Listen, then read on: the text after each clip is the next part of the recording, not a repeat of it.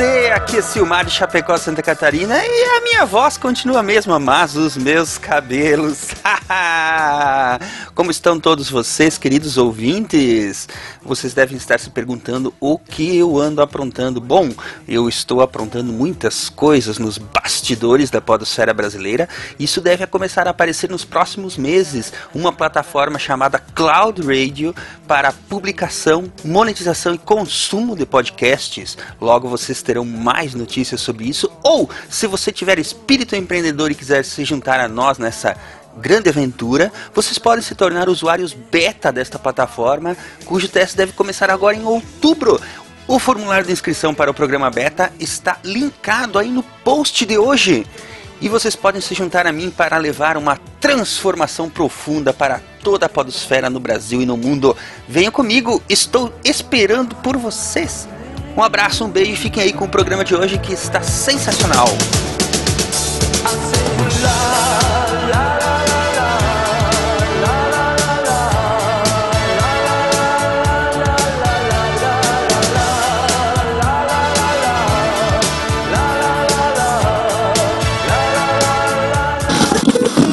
Crema.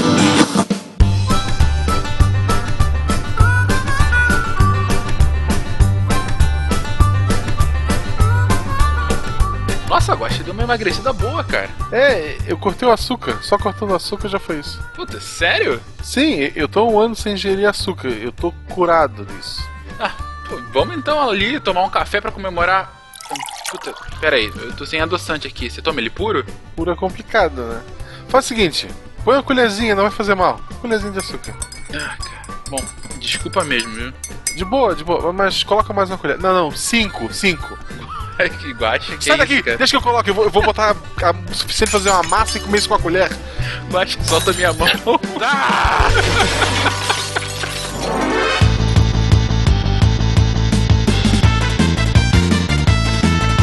Olá pessoas, aqui é Fernando Malto Fencas, diretamente de São Paulo, e hoje falaremos de açúcar, mas não de homeopatia. Ah, que pena. A gente vai falar, mas bem, bem, bem pouquinho. Só em doses homeopáticas. Olha só. Tu explicou a piada. Não pode, não pode. Salve docinho! Ave doçura! Diretamente do Pão de Açúcar, meu nome é William Candy Spengler. E como o ditador Fencas proibiu canções nas aberturas, vou declamar as primeiras estrofes do Mahabharata, um antigo poema hindu. Bom estar com você, brincar com você, deixar correr solto que a gente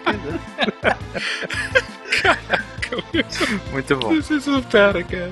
Olá, ouvintes. Aqui é Marcelo Rigoli, direto de Porto Alegre. E hoje a gente vai aprender qual o método científico para conseguir um Sugar Daddy e uma Sugar Mama.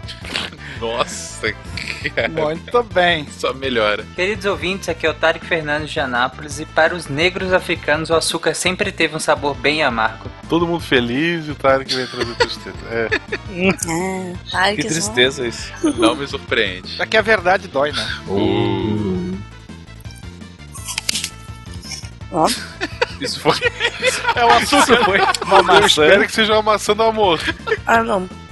Aqui é Nanaka de Jujubalândia e eu tô sem ingerir açúcar há dois segundos. Genial. E por sinal, eu tô comendo maçã porque faz bem pra voz, teoricamente. Maçã do amor, né? Maçã do amor, né? Claro. E diretamente do meu camaro amarelo aqui é Marcelo Guaxinim e nas palavras de Roberto Carlos, agora eu fiquei doce, doce, doce, doce, agora eu fiquei doce, todo, todo, doce. Ótimo. Gente, Ah, Adoro o Roberto Carlos quando ele canta essa canção.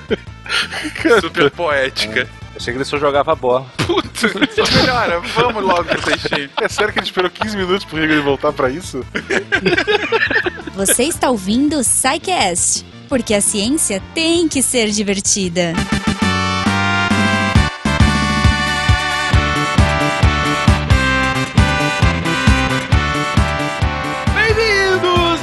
Sessão de recadilhos do SciCast. Eu sou o Fenca. E eu sou a Jujuba. E aí, Gominha, como é que você tá? Eu tô ótima, Fencas. Esse episódio é tipo. Cara, primeiro que é o paraíso, que eu amo açúcar. É quase uma homenagem a você. Então, então. É é doce pra tudo que é lado, é Ei, açúcar. É, tô, tô, tô aqui no Sugar Rush. É, a gente só não pode deixar os ouvintes enjoados, né? Não, imagina, não dá pra enjoar de doce, cara. Doce, eu tenho a teoria de que, tipo, a gente tem dois estômagos, sabe? Ah. Tipo, você tem o estômago pra comer salgado e você tem o estômago pra comer doce. Tipo, não importa o quanto você coma, depois sempre cabe um docinho. Sou adepto absolutamente dessa teoria, Ju. É, é isso mesmo. É assim que funciona o organismo e eu não quero que provem o contrário. Isso, e se você também acha isso, ou se você discorda, ou se quiser falar com a gente, você tem duas formas atualmente. É o Fala que eu discuto do SciCast, que é pelo e-mail contato arroba scicast.com.br ou através do formulário lá do site, no menuzinho contatos, ou através dos comentários do post, que essa semana eu tenho certeza que vai pipocar um monte de receita, gente. Eu espero as receitas mais deliciosas, tá? Verdade. Quero coisa gostosa, entendeu? Que assim, eu vou ouvir o cast, eu vou me sentir culpada e depois eu vou comer doce pra afogar as mágoas. E lembrando que além dos comentários, a forma como a gente consegue sustentar esse lindo projeto é com o engajamento de vocês, tanto nos feedbacks, mas também na, na sua ajuda, na sua ajuda de divulgação e na sua ajuda financeira para manter o projeto. Seja ele por meio do patronato, que a gente tem visto um engajamento muito legal de vocês. Mais uma vez, agradeço demais aqueles que estão entrando agora. Agradeço os que já estavam aqui e continuam conosco. Inclusive, como eu disse na semana passada, já estão recebendo ah, prêmios referentes às novas colocações, às novas categorias dos patronatos, né? Sim. E também a nossa lojinha, loja.sicast.com.br, camisas, canecas, itens científicos para você alegrar, ou como diz a Ju, para você ficar chique ciência. Chique ciência, catim! é isso aí. E se você é uma empresa, ou enfim, um milionário excêntrico, sei lá, e quiser que não? anunciar aqui, é. Mas é, eu vou Vai ficar saber, né? felicíssimo de anunciar uma pessoa. Tipo um assim, milionário excêntrico. José Afrânio, nós estamos aqui por conta dele. A gente faz um spot pro José Afrânio. Se você Boa. é um milionário excêntrico, por favor, anuncie aqui no SciCast. E, e chama José Afrânio. Você entra especial. lá na. Isso, você fala comigo, juliana.protons.com.br e a gente resolve. A gente faz um spot bonitinho pra você, viu, José Afrânio? Lindo.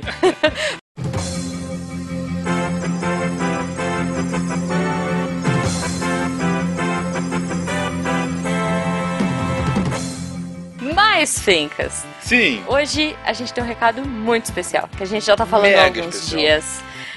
Que a gente já tá criando uma expectativa, que as pessoas estão curiosas. Talvez nem tanto, porque a gente não criou tanto, porque não podia falar. ah, Mas enfim, enfim, enfim, gente. O importante é, a gente vai participar no final do ano de um evento que vai ser épico. Vai rolar um grande encontro na Comic Con Experience com muitos, muitos amigos nossos podcasters. O mundo da podosfera. Exato, Fencas, porque a gente quer fazer uma festa pra curtir com vocês. Esse evento é tão especial, a Comic Con, ela é tão divertida, ela é tão incrível, tem tanta coisa legal, mas não tinha podcast ainda. Não tinha podcaster lá no palco, fazendo barulho, fazendo bagunça. assim. Exatamente. Ju, sabe quando é, quase todo ano chega alguém e fala: Esse é o ano do podcast? Sim. Então, a gente resumiu tudo aquilo e sem dúvida aquele vai ser o dia do podcast. Porque vão Exatamente. estar lá as, nossa, ícones da podosfera brasileira. Sim, muita gente legal. Vai estar tanto no palco batendo um papo comigo e com o Luciano Pires, quanto. Olha só, Ah, Jujuba spoilers! como host, Gominha e Luciano Pires. Olha, que, que dupla dinâmica. e estaremos lá, enfim, aprontando altas confusões com muitos podcasts legais. Muitos podcasters que inclusive já estão comentando aí nos podcasts deles também que estarão lá com a gente. Fiquem de ouvidos, não posso falar de olho, né? Fiquem de ouvidos aí porque vai ter muita coisa legal. Pela primeira vez a gente vai reunir em um palco diversos podcasters do Brasil todo e a gente quer lotar o painel. A gente quer que vocês apareçam lá e, façam a maior bagunça. A gente quer muito, muitos abraços, muito amor. É, quem quiser me levar Jujuba também, tô aceitando, tá? É, é... Se quiser ficar jogando Jujuba no palco, assim, pra né, você, Gobinha! Não, é, n- não Melhor sei. não, né? Me- melhor não, gente. Mas olha só, é a oportunidade pra você conhecer o seu podcaster preferido, fazer bagunça e provar que o podcast é sim uma mídia muito forte e relevante no nosso mercado, no Brasil e fora. Enfim, eu quero ver se o podcast tem força mesmo e a gente precisa de vocês pra ajudar a gente a divulgar esse evento incrível. Hashtag Encontro Podcast. Vamos fazer barulho, gente. Vamos fazer bagunça, porque, cara, vai ser muito épico. Eu não vejo a hora. Eu, já- eu não tô nem dormindo. eu Não tô nem dormindo. sério, sério. Vai, vai ser muito legal. Ó, dia após dia, não só aqui o SciCast, mas outros tantos podcasts que vocês possam ouvir, vocês ouvem o quanto cada vez mais o podcast ganha engajamento, ganha ouvintes, ganha, ganha relevância, eh, ganha conteúdo, ganha ainda mais podcasts, outras abordagens, outros temas. Então, assim, por que isso? Porque é uma mídia que tá. que já se solidificou, que já é uma realidade no cotidiano brasileiro. Não vou dizer do Brasil inteiro, mas de uma boa parcela da população. Cara, nós temos podcasters de norte a sul Não, do isso país. sem dúvida. Geograficamente está muito bem, é, é, tá muito bem representado. Pode melhorar ainda, mas já tem uma representação excelente. É, de um ponto de vista social também pode melhorar ainda, mas está cada vez mais inclusivo também.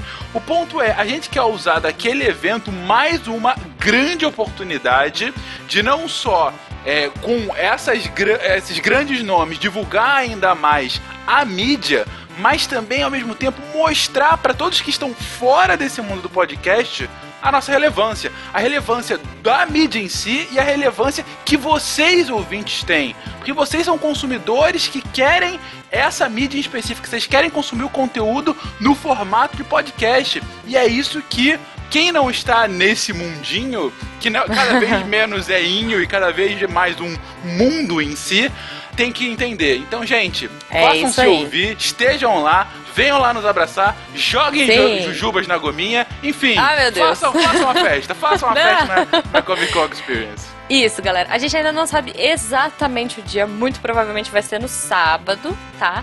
Mas vai ser no fim de semana. De qualquer forma, estaremos lá os quatro dias, ah, muito provavelmente, tá? Então eu quero ver todo mundo lá e vamos espalhar a hashtag Encontro Podcast pra bombar, galera.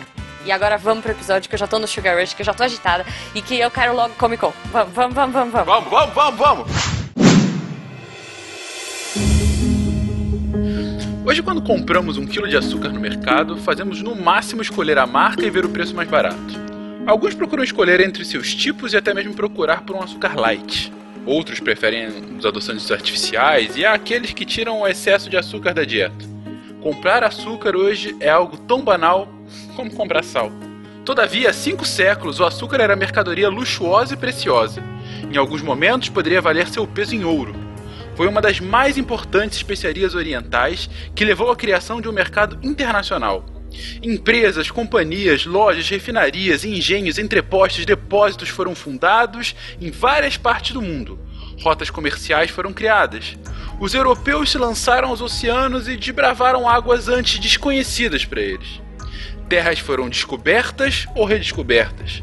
Povos foram atacados, subjugados, conquistados, escravizados, destruídos ou até colonizados.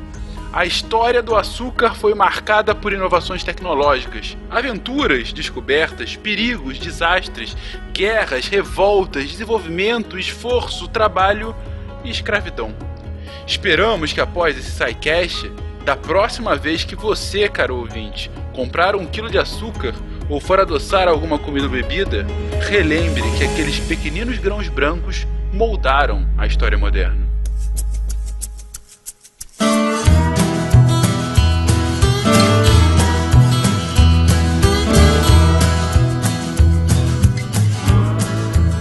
Queridões, açúcar.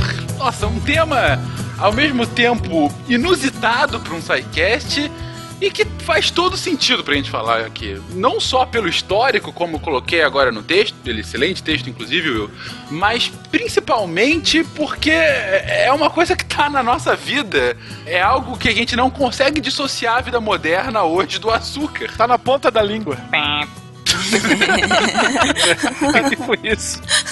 Já temos o, o primeiro mito, mas ok, continua, malta. Não, eu não queria entrar ainda na questão do doce, salgado da língua, mas enfim. Pô, eu, eu joguei a isca, né? Exatamente. Mas antes da gente começar, uma pergunta bem importante pra vocês. Gente, qual é a relação de vocês com o açúcar? Porra, Péssimo.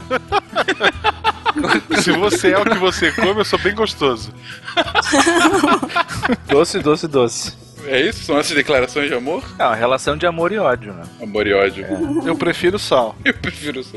Não, eu gosto pra caramba de doces, mas já há algum tempo eu cortei a adição de açúcar aqui em casa. Então a gente não adiciona açúcar em praticamente nada aqui.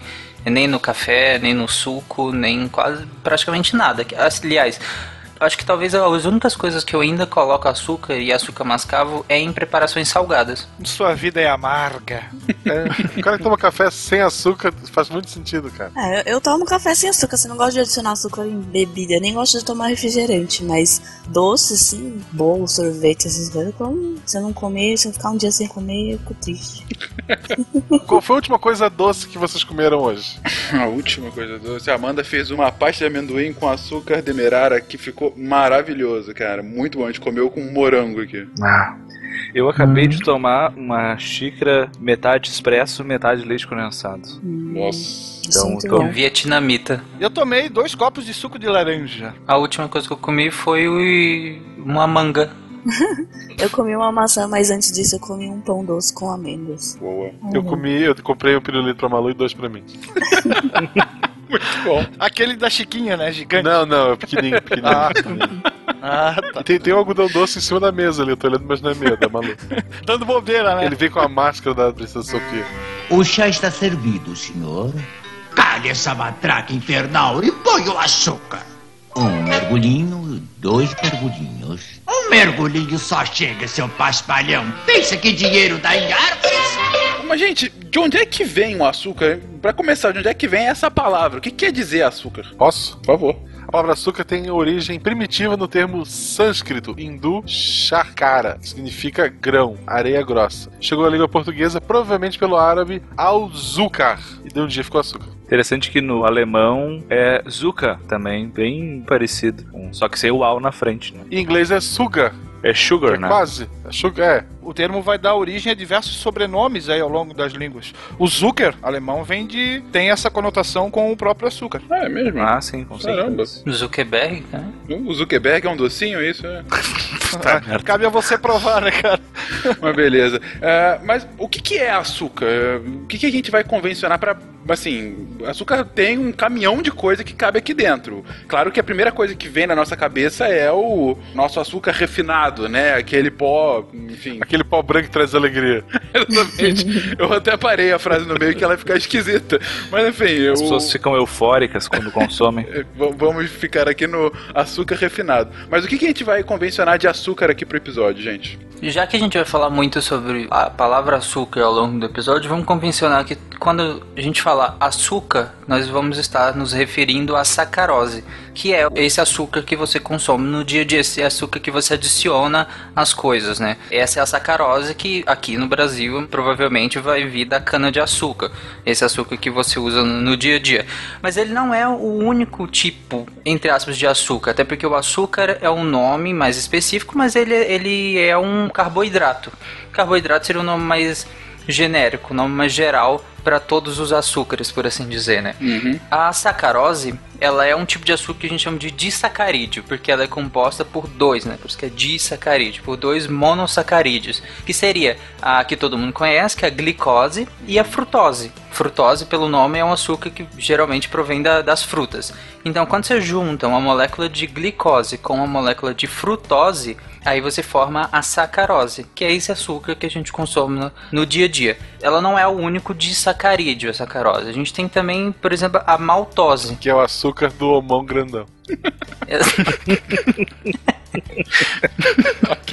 O nome científico deve ser esse. É.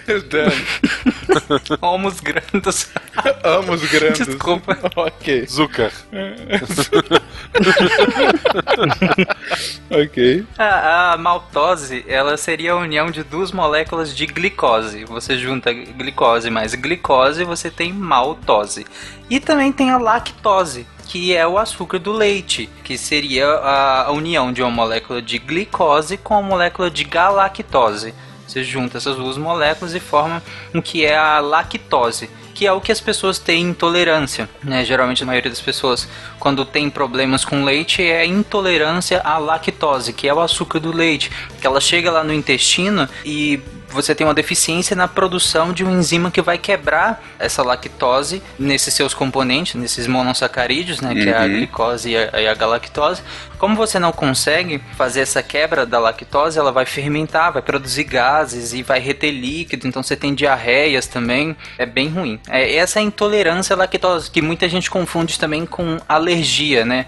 As alergias, ela é a proteína do leite. A intolerância é a- o açúcar do leite, que é a lactose. Então são coisas diferentes. E o, o açúcar que circula no sangue é a glicose, né? Depois Uhum. de quebrar os outros. A não ser que você seja uma fruta, né? Aí é frutose.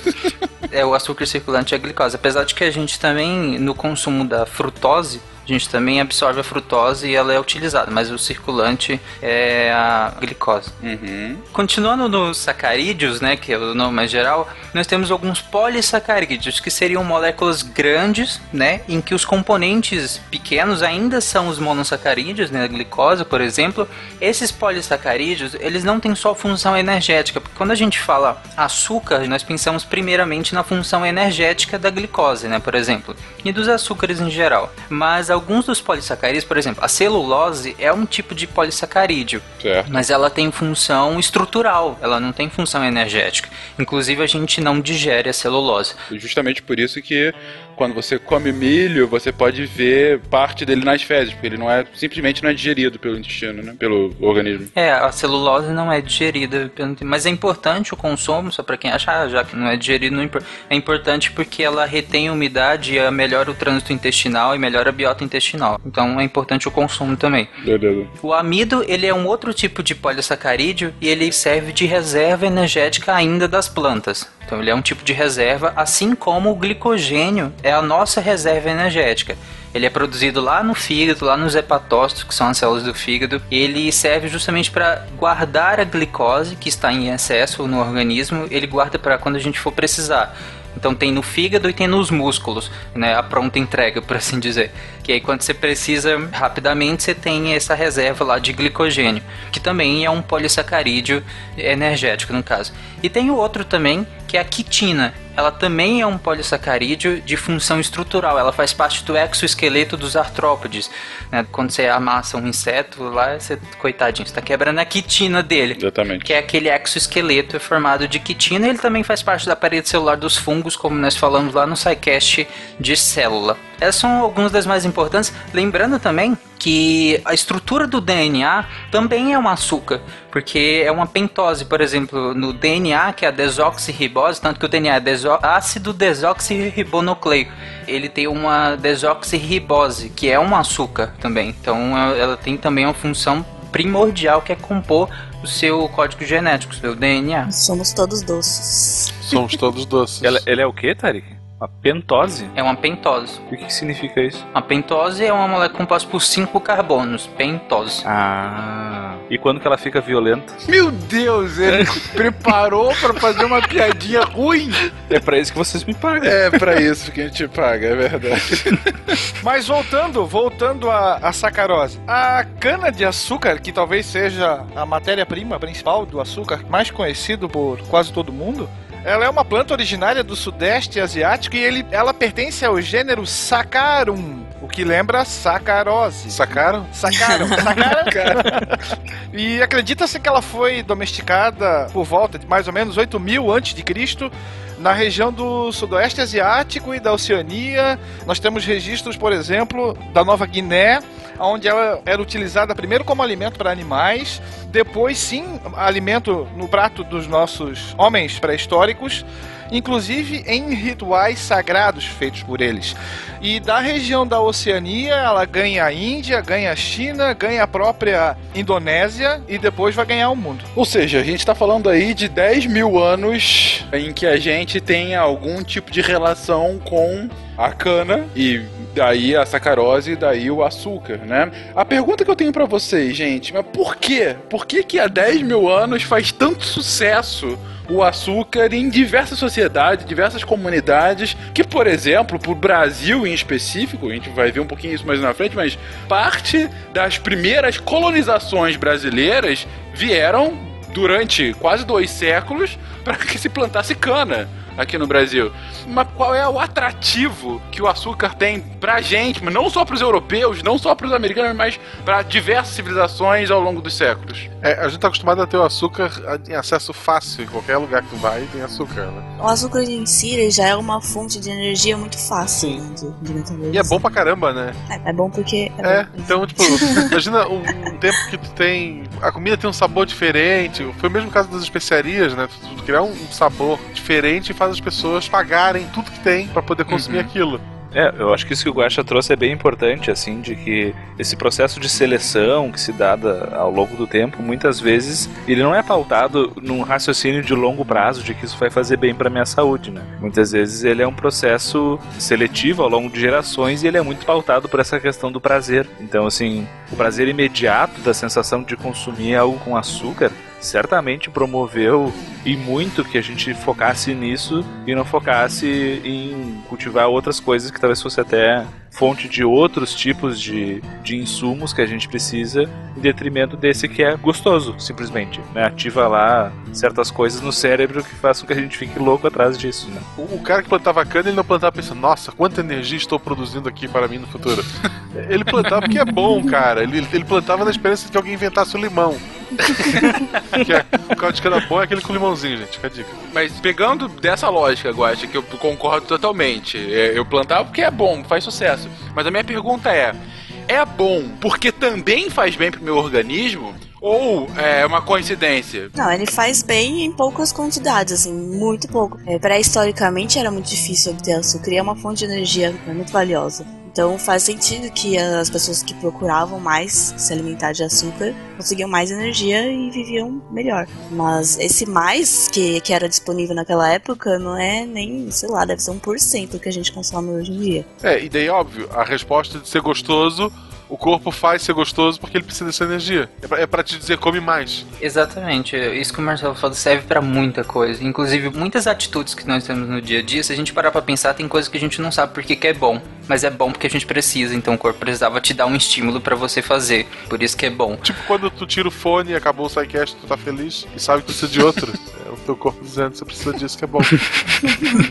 Não significa que a sensação do doce fosse desconhecida principalmente pelos europeus, já que o açúcar, o açúcar da cana-de-açúcar, vai surgir no Oriente e aí a gente vai ter, claro, uma série de expedições que muito tempo depois vão levar o açúcar para o Oriente Médio, do Oriente Médio para o norte da África e daí para a Europa, né? Mas nós temos outras formas de obter o doce, principalmente através do mel e das frutas. Só que comparado aí sim com o açúcar da cana-de-açúcar, era muito mais doce. E você tinha talvez um trabalho menor para obtenção. Primeiro porque não existia a apicultura. E a cana-de-açúcar não te pica. É mais fácil caçar uma cana do que uma abelha.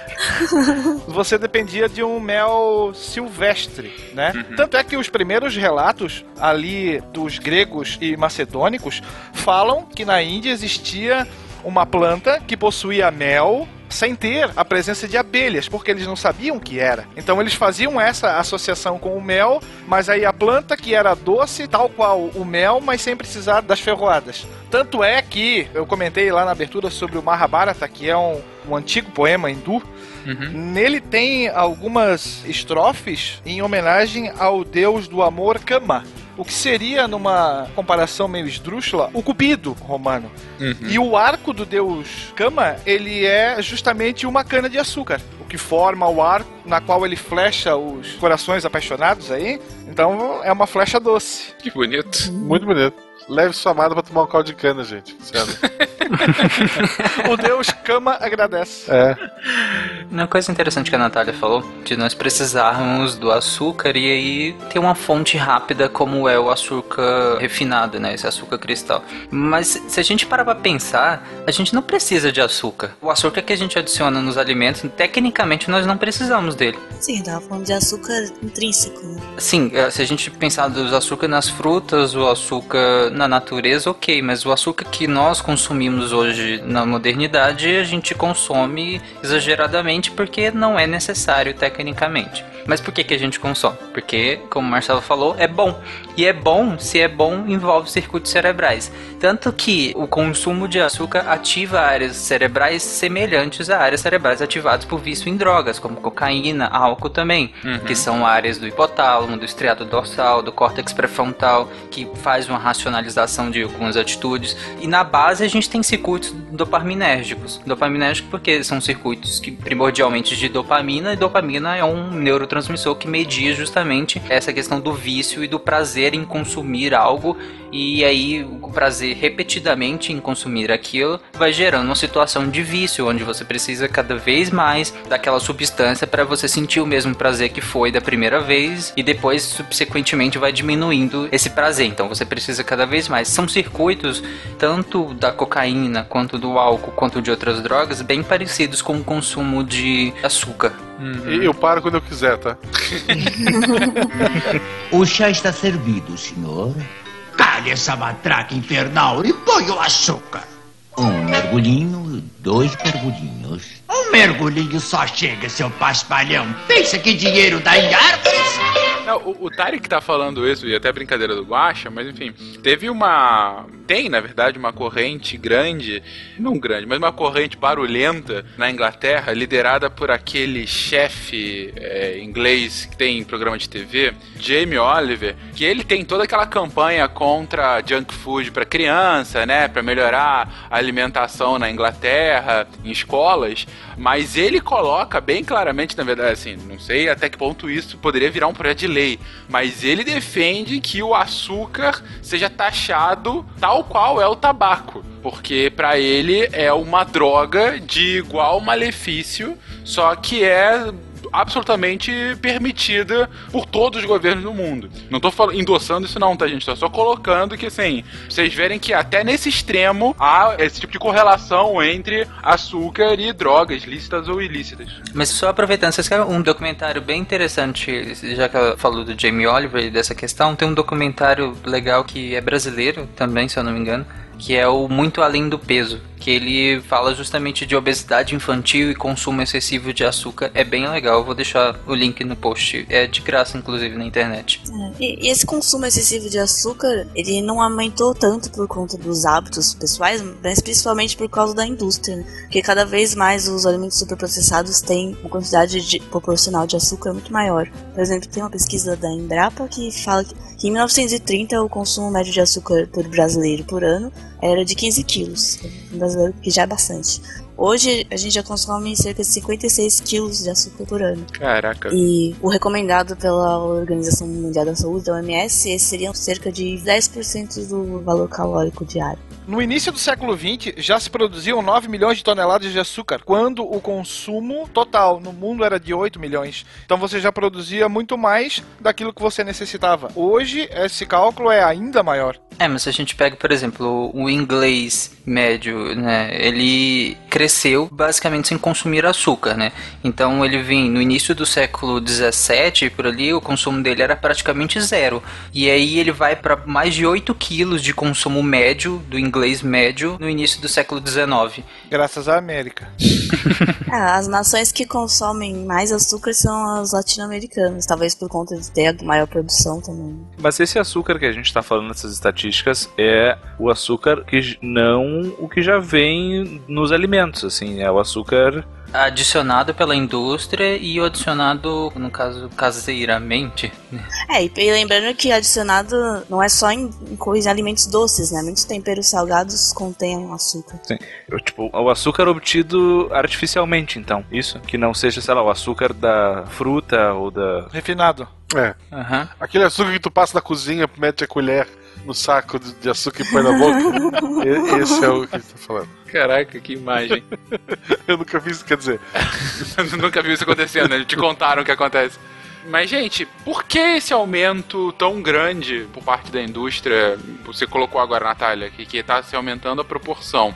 Mais recentemente, a gente vê uma corrente que está indo um pouquinho contrário a isso, que está começando a ter até aqueles produtos de substituição de açúcar por outros ingredientes, né? Enfim, você tem outros adoçantes, né? Enfim, por sódio nos refrigerantes zero, né? Mas por que que houve até pouco tempo atrás e continua havendo um pouquinho agora esse aumento tão expressivo da quantidade de açúcar né, nos alimentos? É porque eles querem vender, né? O jeito muito fácil de enganar o organismo é tu misturar sal e açúcar numa quantidade, sei lá, que fique gostoso, que não, não fique bizarro, e o negócio vai vender. Sal, açúcar e gordura. É, e gordura, As pessoas isso. querem. É, Porque hoje em dia o açúcar é muito fácil de, de se obter e é barato. né? Mas não foi sempre assim. Aproveitando o gancho do Marcelo, que ele falou a questão de adicionar o, o açúcar, né? E aí melhoraria a palatabilidade dos alimentos, melhoraria o gosto dos alimentos. Mas pensando biologicamente como é que seria a percepção desse sabor, né? Ao longo da língua a gente tem o que a gente chama de papilas gustativas, que seriam pequenas estruturas que vão fazer a identificação desse sabor, desse gosto. E elas são distribuídas aleatoriamente à língua, diferente daquele mapa que a gente aprende na, na escola, que na pontinha da língua é, é doce, nas laterais eu acho que é azedo, né? Sei lá, tá errado aquilo, gente. Não, não Tá errado faz sentido. Exatamente. Isso tá errado, não é bem assim. Elas estão distribuídas aleatoriamente aleatoriamente ao longo da língua e não só na língua, no palato também. Esse é o céu da boca, né? No palato mole a gente também tem papilas gustativas e na faringe também. E Lá no fundo da garganta a gente também tem papilas que elas todas vão identificar os sabores. Cada sabor, né, o salgado, o doce, o amargo, o umami e o azedo. Cada sabor ele tem um tipo de molécula que vai ativar essas papilas gustativas. Então, o doce a gente, ele vai ter as moléculas de, de- dos carboidratos que vão ativar lá certas estruturas dos carboidratos que vão ativar essas papilas gustativas.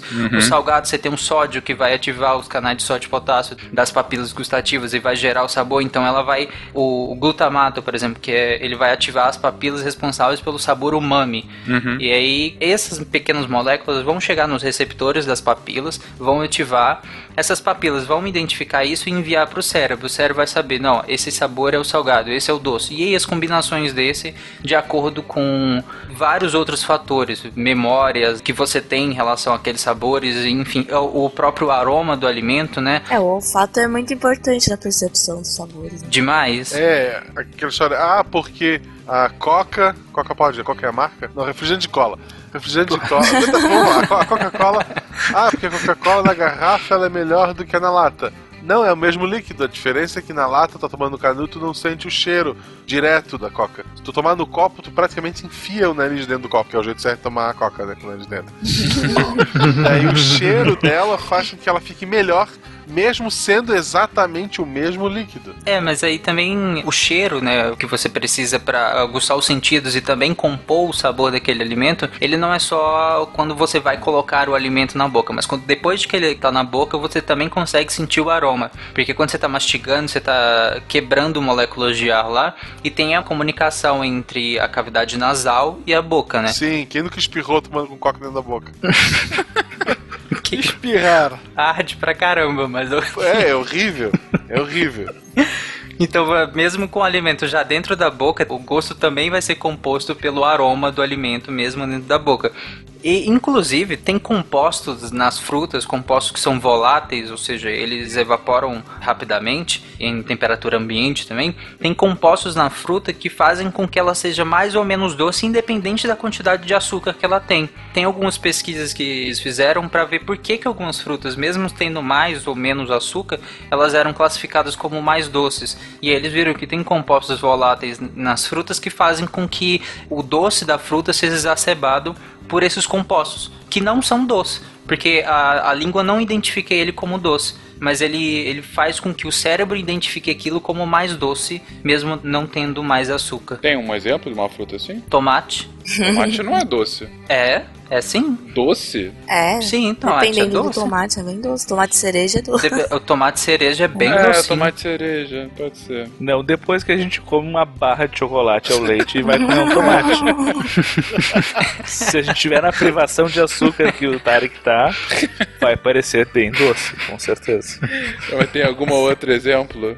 Não, não, não, não são bem frutas específicas, mas assim, são às vezes frutas da. a mesma fruta de variações de espécies um Ah, pouco diferentes. Uma tem mais compostos voláteis do que outra, e por isso uma vai parecer mais doce do que a outra, mesmo tendo exatamente o mesmo nível de açúcares. Entendi. Ele acaba potencializando isso. É, ele potencializa o doce das frutas, independente do doce de fato. Então já definimos aqui o porquê que a gente fica doente por açúcar. Às vezes, literalmente. E também a gente já colocou que é uma coisa que, enfim, tá na nossa história há 10 mil anos. Mas também. Como a gente disse hoje, é uma coisa muito abundante. O açúcar é algo quase inescapável de uma vida moderna. Eu não preciso nem colocar numa vida urbana, uma vida moderna. É difícil você ter alguma sociedade em que o açúcar não esteja de alguma forma presente. Algumas estão bem mais do que as outras, mas de alguma forma o açúcar está presente hoje na vida moderna.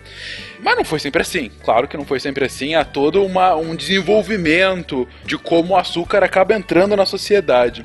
A minha pergunta principal é: quando que a gente começa a ter uma aproximação ao que a gente conhece hoje pelo açúcar refinado? Quando que tem os primeiros avanços nesse sentido e qual o impacto disso para a sociedade da época? A cana-de-açúcar vem sendo trazida, então, desde a antiguidade, via Extremo Oriente, aí sim Oriente, Norte da África, para depois ganhar a Europa. Mas a grande explosão do açúcar vai se dar quando ele vai começar a ser plantado na grande colônia europeia da época, que era a América, especialmente a América do Sul e a América Central. Entre esses territórios, nós vamos ter um lugar onde o açúcar vai encontrar campo fértil, literalmente, para o seu desenvolvimento, que vai ser a América Portuguesa ou o nosso popular Brasil. Sim. Certo? Além de ter essas funções alimentícias que nós já comentamos, o açúcar também passou a ter a, a possuir funções ligadas à medicina e à magia que eram desenvolvidas tanto na Ásia quanto na África e até mesmo na Europa, né? Então, o açúcar vai ser receitado pelos médicos e pelos curandeiros para os mais diversos tipos de problemas de saúde. Então, eles indicavam, por exemplo, que ele poderia ser ingerido puro, misturado em alguma bebida, misturado em alguma poção, alguma Óleo de cobra. um tipo de beberagem, né? Ou até mesmo em forma de emplastro. E, pasmem, uma das indicações que o açúcar tinha de forma, entre aspas, medicinal, era justamente para combater a dor de dente. Pô, onde é que eu vou encontrar essa tradicional medicina? Porra! Cara, o meu, médico me manda caminhar. Eu quero um médico que me manda comer doce. Pelo amor de Deus. E olha só, e ele era indicado para males da digestão, do, sei lá, o estômago, o intestino, o fígado, certo? Basicamente Porra, era um é santo sonho, remédio. É um sonho. Cara, até o século XVIII ele era, ele era prescrito como calmante, inclusive, também. E na parte da, da, da magia, da bruxaria, ele poderia ser utilizado tanto para bruxarias, sei lá, benignas e malignas, por assim dizer. Aquelas virtudes adocicantes que o açúcar possui seria uma espécie de elemento de atração, de sedução, algo que iria auxiliar na hora de você efetivar aquele feitiço, aquela magia. Então tinha todo um background até é, místico em relação a- ao açúcar. O agora eu fiquei doce tem um outro sentido, então. Tem, pode ter outro sentido, né? Claro, além das funções da magia, da medicina dos alimentos, o açúcar vai ser um dos primeiros conservantes que esse mundo vai ter. É, Eu até tinha comentado isso num momento anterior com o Tarek, né? a questão de você, por exemplo, ter as frutas glaciadas ou cristalizadas, uma forma de você conservar muito mais que as frutas normais, evitando o congelamento e aquele ressecamento que a fruta sofre da ação do frio. Nós temos que lembrar que o mundo vivenciou a boa parte do seu tempo onde não existia qualquer tipo de refrigerador, né? E fazer uma comida doce seria uma forma de você garantir um tempo maior maior de alimento para a própria casa que fosse por alguns dias a mais, Uhum. mas ele iria servir também como um conservante. Então nós temos propriedades conservantes em relação ao açúcar. O Will falou que o açúcar pode ser usado tanto para coisas boas quanto coisas ruins. Fruta cristalizada é um uso muito ruim do açúcar, por exemplo. Não, É uma maldade Não é terrível, terrível. Eu gosto de frutas Meu cristalinas. Deus. Com a fruta ou com açúcar? Com a fruta, com a, É uma maldade com açúcar. Com a fruta, né? Eu sabia que vocês iam responder coisas diferentes. Mas o, o que o Will, o Will tá falando do comércio da- do açúcar, mas talvez a gente pode falar que o açúcar, durante essa época, talvez tenha sido a primeira commodity, né? Agrícola. Sim, vai ser a primeira grande commodity, né? Que vai encontrar um mercado internacional. Por isso que foi comentado lá no início: empresas, estradas, colônias, engenhos, manufaturas, refinarias. Ele vai criar um mundo próprio. Ele vai mudar, inclusive, hábitos alimentares profundos, especialmente na, na sociedade portuguesa. Né? Outra coisa que eu queria, que eu achei interessante também. Mais ou menos por volta do ano 1000, uma grande refinaria de açúcar foi construída na ilha de Creta e foi chamada pelos árabes de Cândia, da onde se especula que tem origem o termo em inglês candy. Caraca, sério? Olha só. E toda essa região insular do Mediterrâneo, Aham. Sicília, Creta, Chipre, mais Espanha e Portugal, começaram a ter os seus canaviais sendo produzidos por causa da ação dos árabes, que vão trazer aí sim do Oriente Médio Uhum. as mudas e vão fazer essa experiência, já que a cana vai ser uma planta que vai se adaptar muito fácil a quase todos os tipos de solo. Claro, uns mais fáceis, outros não. Aí aí a gente volta a falar da América, que vai encontrar um terreno extremamente eh, propício para essa cultura, mas a entrada da cana de açúcar na Europa vai se dar através dos árabes Uhum. via norte da África e aí a gente tem toda a região da ocupação da Península Ibérica e por que que o Portugal vai largar na frente no plantio da, da cana na região europeia e depois na região americana. Faz todo sentido. né? Inclusive, chegou aqui um ambiente livre de doenças, né? Doenças que eram comuns à cana, aqui estava livre disso. O solo daqui era extremamente rico, para pelo menos para plantar cana. Chovia abundantemente, então você nem precisava regar. Você tinha cinzas da biomassa aqui da Mata Atlântica que eles derrubavam e queimavam. Isso. Então fertilizava o solo, adubava o solo. E você não precisava se preocupar tanto com o esgotamento do próprio solo, porque se esgotava, você desmatava mais uma área grande de Mata Atlântica lá e plantava de novo. Então você tinha um lugar extremamente perfeito, né, para fazer uma grande plantação. E aqui no, no território brasileiro, o local propício vai ser a região do nosso Nordeste. O primeiro engenho foi criado no Sudeste, em São Vicente, e depois, aí sim, vai ser verificado que a terra do Nordeste, do litoral nordestino, vai ser a melhor para que você plante, colha e depois processe. Jamais esquecerei a pergunta que errei no vestibular de geografia que o melhor solo pro plantio de cana é o solo de Massapé. Massapê, exatamente. Olha só. É isso aí, não esqueceu, tá vendo? Quando eu precisei lembrar, eu não lembrei, mas agora eu lembrei. né? Então tá ótimo. Obrigado pela contribuição, Igor. O chá está servido, senhor. Calhe essa matraca infernal e põe o açúcar. Um mergulhinho, dois mergulhinhos. Um mergulhinho só chega, seu paspalhão. Pensa que dinheiro dá em árvores? Quando Portugal vem pra cá, ele não vem sem experiência.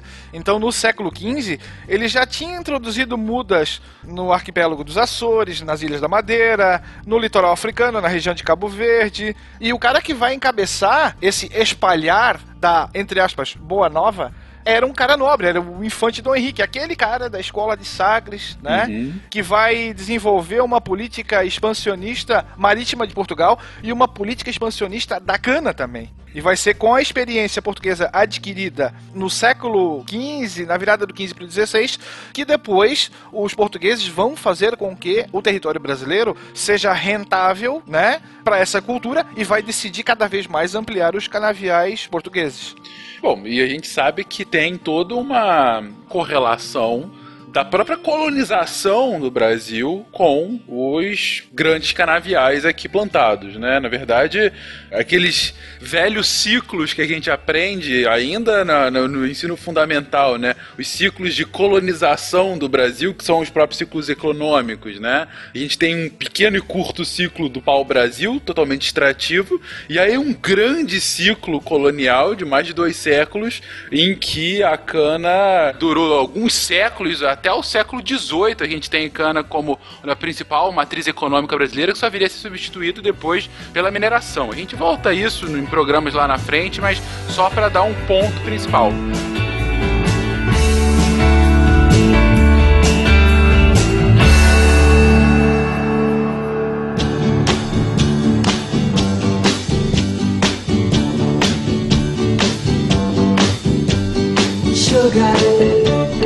Mas, gente, uma, uma questão que está extremamente relacionada aos grandes canaviais são os próprios engenhos que acabam transformando a cana no açúcar, e todo o seu refino e outros subprodutos. Hoje em dia, isso está bem mais, claro, obviamente, muito mais avançado do que era há 4, 5 séculos atrás.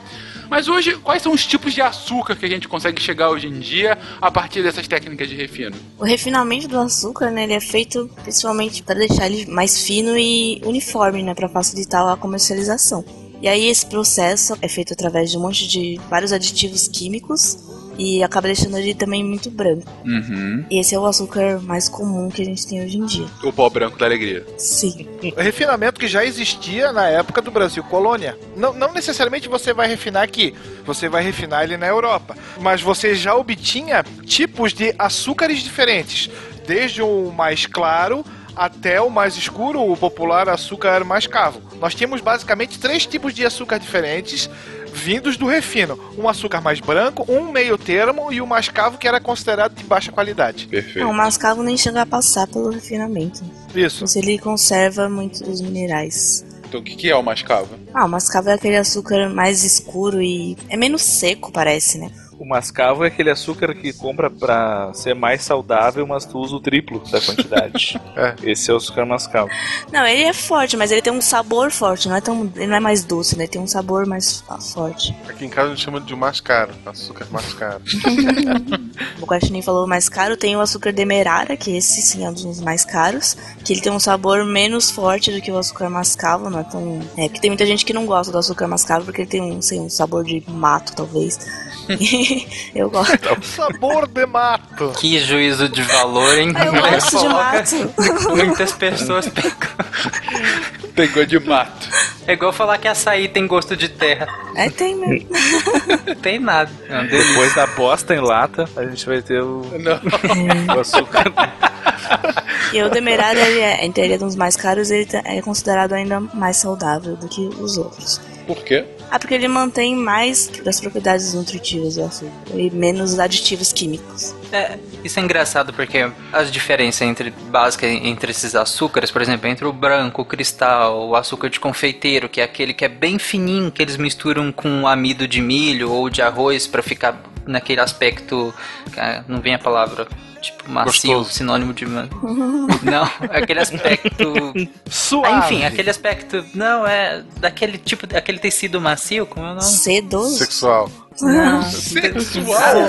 Velo, aveludado. Como? aveludado, aveludado. exatamente, obrigado, Natália. Barry White. É, Tá piorando. pra ficar com aquele aspecto aveludado e macio, que é o açúcar de confeiteiro, que eles colocam amido também. O açúcar light, que eles misturam com um adoçante artificial também. Enfim, a, a diferença desses são só processos de refinamento. O mascavo e o demerara, eles não passam por esse processo, então eles acabam mantendo tanto o sabor forte da cana, quanto alguns minerais e vitaminas. Mas no fim é tudo açúcar. Então não adianta você trocar o seu açúcar cristal normal por um açúcar mascavo e achar que agora você é super saudável pode comer o tanto que quiser.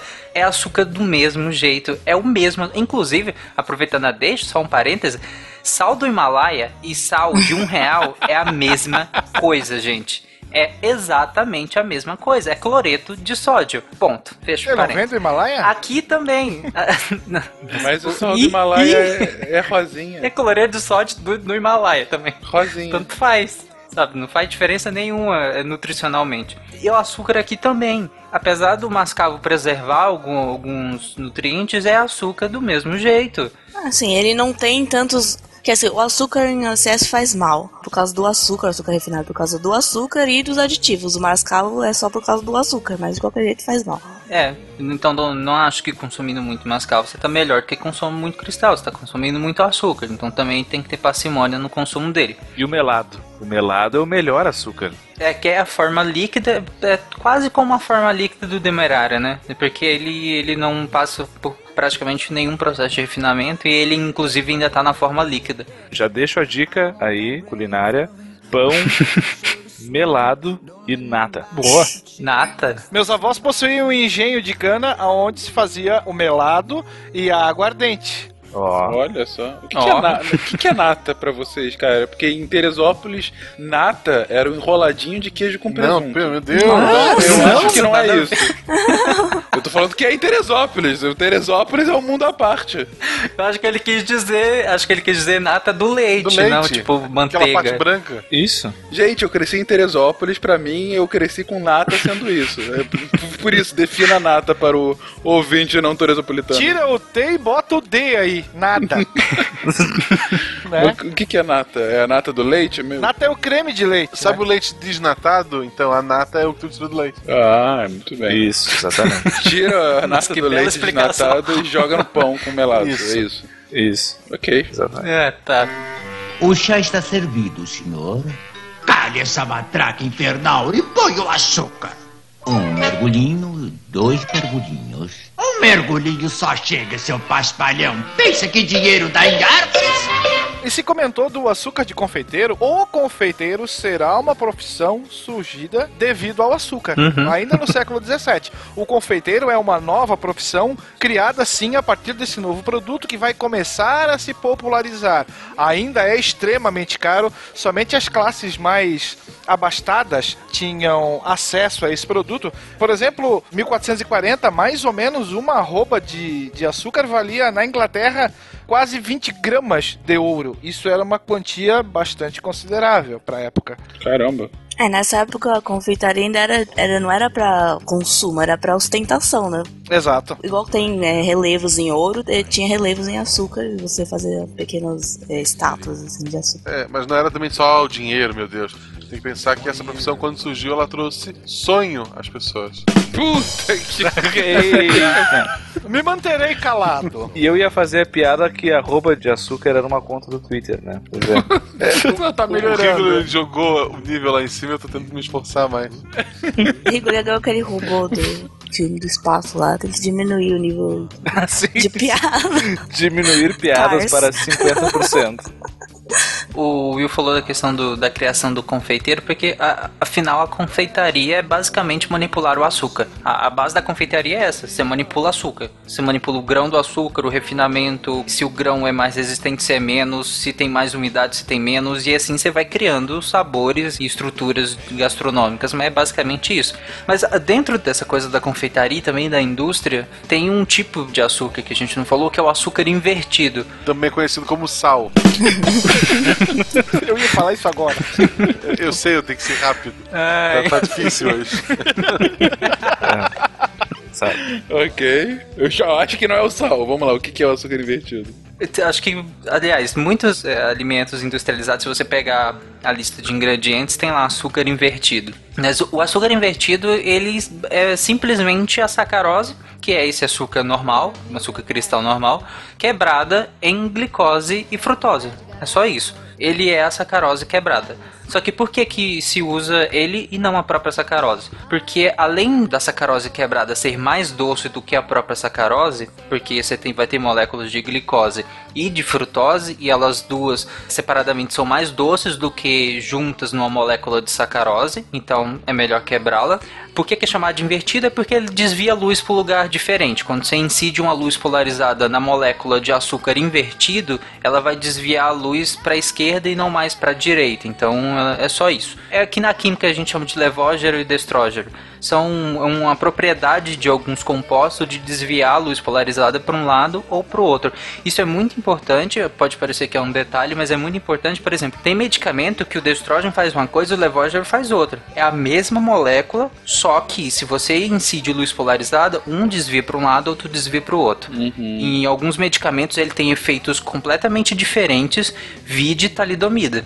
Só com essa pequena diferença. Então a homeopatia funciona, é isso que você tá dizendo.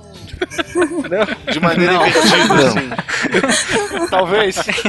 Aqui me falhou o conhecimento de química do ensino médio. Esse processo da inversão do açúcar não é o mesmo processo da gordura trans, que tem a gordura. Não, né? Não, é um processo diferente. Aqui ela, na própria hidrólise, ela já adquire esse tipo de conformação.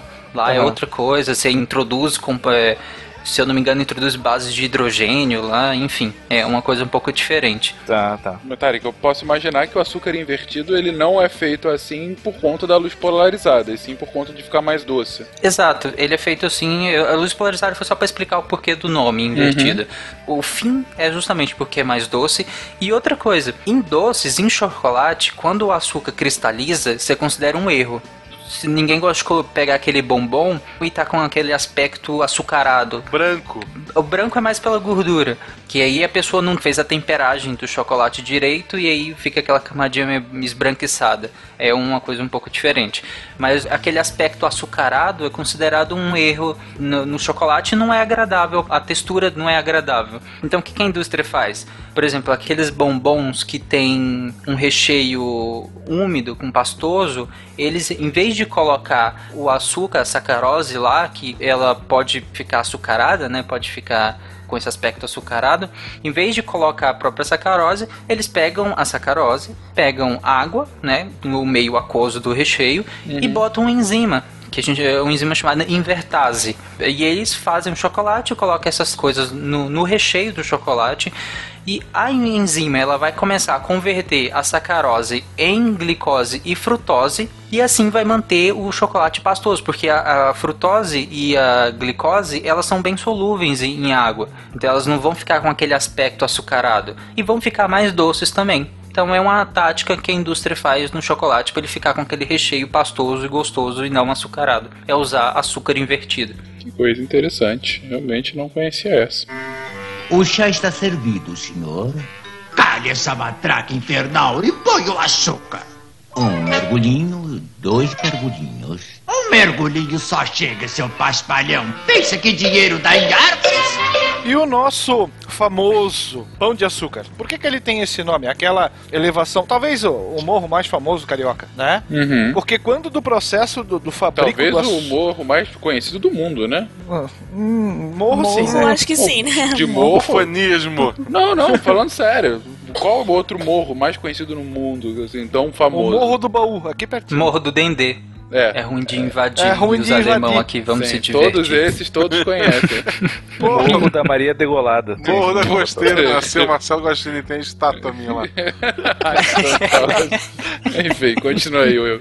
O pão de açúcar tem esse nome porque lembra a forma como o açúcar era, entre aspas, moldado nos engenhos brasileiros. Uhum. Aquela forma côncava, talvez? Convexa, não sei. Côncava, né? Côncavo. Que tem aquele o aspecto do morro, certo? Aham. E o pão de açúcar que saía daqui tinha mais ou menos 2 quilos e ele era rolado como bem precioso nos tesouros europeus. Por exemplo, a esposa do Carlos V, que foi rei da França, no seu testamento ela deixou sete pães de açúcar, Caraca. que era tão valioso quanto as joias que ela possuía, por exemplo. Então o Silvio Santos daquela época dava prêmios em pão de açúcar que valia mais do que dinheiro. Provavelmente.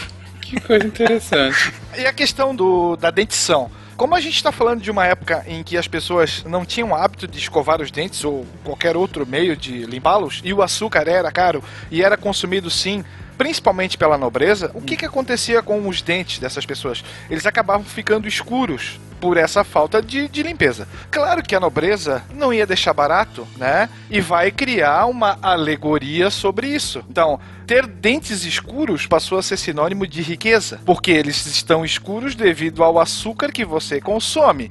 Se você consome açúcar, você tem muito dinheiro para comprá-lo, certo? Certo. Então, ter dentes escuros era style na época. Tanto é que as pessoas menos abastadas começaram a passar fuligem nos seus dentes para que eles ficassem escuros, né? E para que aí se passassem como membros ricos daquela sociedade. Vocês estão ouvindo ao fundo a Marlene gritando em desespero?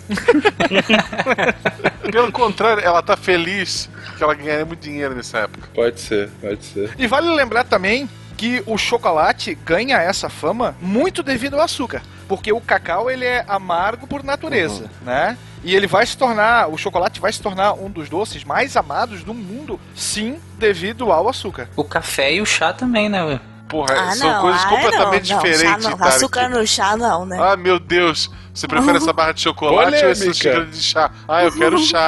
Não. Ninguém, ninguém. Não, eu tô falando assim, na questão de popularização na Europa por causa do, do, do açúcar. Eh, O açúcar era extremamente consumido no café, chá e chocolate também. Isso. Tanto é que vai ser. Na história se costuma dizer que o açúcar provocou uma verdadeira revolução das bebidas quentes. Por causa da sua utilização no chá, no café e no chocolate quente. O café, o chá, o próprio chocolate seguiam a trilha do açúcar. Mas o açúcar foi mais importante, em parte porque ele era essencial para o sucesso dessas outras bebidas. Uhum. Tanto que aqui no Brasil, o que a gente teve? A gente teve toda a era do açúcar e da cana, para depois vir a República do Café com Leite, né? Pronto. Pra já ir preparando, né, Will? Foi só Claro, por claro. conta disso. Claramente. Caraca, só melhora. Ah, também, além de novas profissões, o açúcar vai ser responsável direto por criar novos utensílios domésticos. Então, com ele, com a difusão do consumo do açúcar na Europa, por exemplo, foi se tornando mais comum o açucareiro, as colheres de açúcar. Acho que o açucareiro tá relacionado. Eu posso estar enganado, mas eu acho que tá relacionado. né? Bules de café, bules de chá, Uhum. novos tipos de panela, novos tipos de forma para você fazer bolos, doces, tortas e assim por diante. Então, por mais insosso que possa parecer o açúcar, ele tem uma importância bem grande na história, principalmente do Ocidente. Né, E é legal que você está colocando não só uma importância na história do desenvolvimento, mas assim, para o Brasil é fundamental, né? Sim. Para Portugal também. E aí nós temos o- os dois lados da moeda imperial portuguesa, né? O açúcar de um lado e a escravidão do outro, por exemplo. Exatamente, a gente volta já nisso, mas eu só queria focar aqui que você vê como que o açúcar é importante na evolução da vida doméstica, né? Do dia a dia, aquela coisa do- da vida do cotidiano, que é o que geralmente a gente não vê nos livros de história mais comuns, né? Você quer ver um exemplo simples disso que vai acontecer num primeiro momento em Portugal? Hum. O Luiz Câmara Cascudo, que vai ser um cara que vai estudar o folclore brasileiro e o folclore português, por assim dizer, ele traz um exemplo muito feliz em relação a isso. Quando ele comenta do bolo, né? Com açúcar, você tem uma difusão sim de pratos doces e em Portugal o bolo vai passar a ter uma função social indispensável na vida portuguesa, porque ele vai, vai representar a própria solidariedade humana. Então você vai ter o bolo de noivado, o bolo da noiva do casamento, Uhum. você vai ter um bolo na visita dos parentes, no- nos aniversários, vai ter o bolo pro rei, vai ter o bolo pro padre, pro vizinho. Então, o doce visitava, fazia amizades, festejava. Então, a simbologia da doçura e da união em torno da doçura vem justamente com esses pratos oriundos do açúcar. É, e a própria culinária portuguesa, dentro da europeia, ela é famosa pela quantidade de açúcar que usa, né? Sim. As sobremesas portuguesas que a gente herdou muito, né? Aqui, elas usam quantidades assim estratosféricas de açúcar que o pessoal das outras culturas acha assim, é, re- às vezes até repugnante, né? De tão doce que são as nossas sobremesas, né? É, a gente meio que herdou esse gosto pelo doce, né? Porque a, a- a confeitaria brasileira, a gastronomia doce brasileira é muito influenciada pelo leite condensado, né? Se a gente pegar os, todos os doces, pelo menos a maioria dos doces icônicos brasileiros, que é a cara do Brasil, são feitos com leite condensado. Gente, brigadeiro. Brigadeiro é um negócio que qualquer pessoa fora do Brasil vai provar, acha uma delícia, mas não consegue provar o segundo, o terceiro, porque não tá, não tá Sim. acostumado com a quantidade de doce que é. Brigadeira, a gente parece que não, mas brigadeira é doce pra Sim. caramba, né? É muito doce. E aqui no sul ainda por cima é racista, né? Por quê? Porque aqui a É gente chama negrinho, né? a gente chama de negrinho. e o beijinho é branquinho, né? Mas enfim. Ah, é? Olha só. Bom, e indo pro racismo, já que o Will tinha citado um pouquinho antes. Não, é um bom, é um bom gancho. Olha o gancho, olha o gancho. É, é um bom gancho, porque como o Will colocou, por um lado a gente tem um desenvolvimento econômico, mas não social, é bom colocar. O desenvolvimento econômico de Portugal por um lado, e Brasil também, mas por outro, você tem como uma das maiores vergonhas da história ocidental que foram séculos de escravidão, não só no Brasil, mas em especial no Brasil, né, Will? Que vai ser um dos últimos países do mundo a abolir a escravidão africana, né? Durante o século XVIII vai ter um filósofo francês chamado Claude Helvetius, que vai escrever um- uma carta atacando sim a escravidão, e eu retirei um excerto que é bem ah, direto em relação a isso. Ele escreve: Nenhum barril de açúcar chega à Europa sem que esteja banhado em sangue. Diante da miséria destes escravos, qualquer pessoa de sentimento deveria renunciar a este artigo e recusar-se a um prazer que só se torna possível com as lágrimas e mortes de incontáveis criaturas infelizes. Então o cara aqui dá um tapaço na cara de quem consome açúcar dizendo: tu tá consumindo às custas de morte, violência, porrada, né? Mutilação das pessoas que não eram consideradas pessoas responsáveis por todo esse processo desde o plantio até a fabricação. Tem uma estimativa que fala que do século XVI até mais ou menos o século XIX, por volta de uns 10 milhões de escravos africanos foram importados para a América, né? E dentre esses, 70% foi só para produção de açúcar. E esse estigma da escravidão perseguiu o açúcar praticamente em todos os países na qual ele foi produzido. Então não foi uma característica exclusiva do Brasil, mas a escravidão sim era o, o lado negro, por assim dizer, do ouro branco, que era o açúcar produzido nessa época. Sem dúvida alguma. Eu só vou reforçar que esse número é muito emblemático, gente. 10 milhões de pessoas. É aí que tá. Quando a gente para de falar que eram 10 milhões de escravos e começa a colocar no termo correto, 10 milhões de pessoas foram trazidas à força, retiradas da sua terra natal para trabalhar durante toda a sua vida nas piores condições possíveis. Isso em um mundo, a gente está falando, Tarek falou, 16 e 19. Até o século XIX, o mundo não tinha chegado ao seu primeiro bilhão de pessoas. Ou seja, a gente está falando aí de 10 milhões de pessoas, claro, é um tempo grande, mas é uma porcentagem ridícula de tão grande que é de pessoas forçadas para trazer isso que era é, é, e o que é mais revoltante é isso isso que não era nem mesmo uma necessidade alimentícia era quando muito um plus a mais que geralmente é destinado às grandes e mais poderosas famílias europeias da época Tem um outro ditado dessa época que fala mais ou menos assim: sem açúcar não há Brasil, sem a escravidão não há açúcar e sem a Angola não há escravos. Fazendo então a interligação entre todos esses fatores responsáveis, sim, pela produção do açúcar e o envio dele para a Europa. E 10 milhões de pessoas, hoje, pra gente que vive num mundo de 7 bilhões, ainda é gente pra caralho. Agora imagina na época, onde a proporção relativa né, desses 10 milhões era muito maior ainda. Ah, ainda mais num país que era pouquíssimo populoso à época, né? O Brasil, à época, não devia ter 50 milhões de pessoas. Pois é, é uma quantidade absurda, absurda, absurda. Absurda. Além dos escravos e dos portugueses, nesse jogo do açúcar americano, principalmente brasileiro, a gente não pode esquecer de mencionar os holandeses, que faziam basicamente o meio de campo.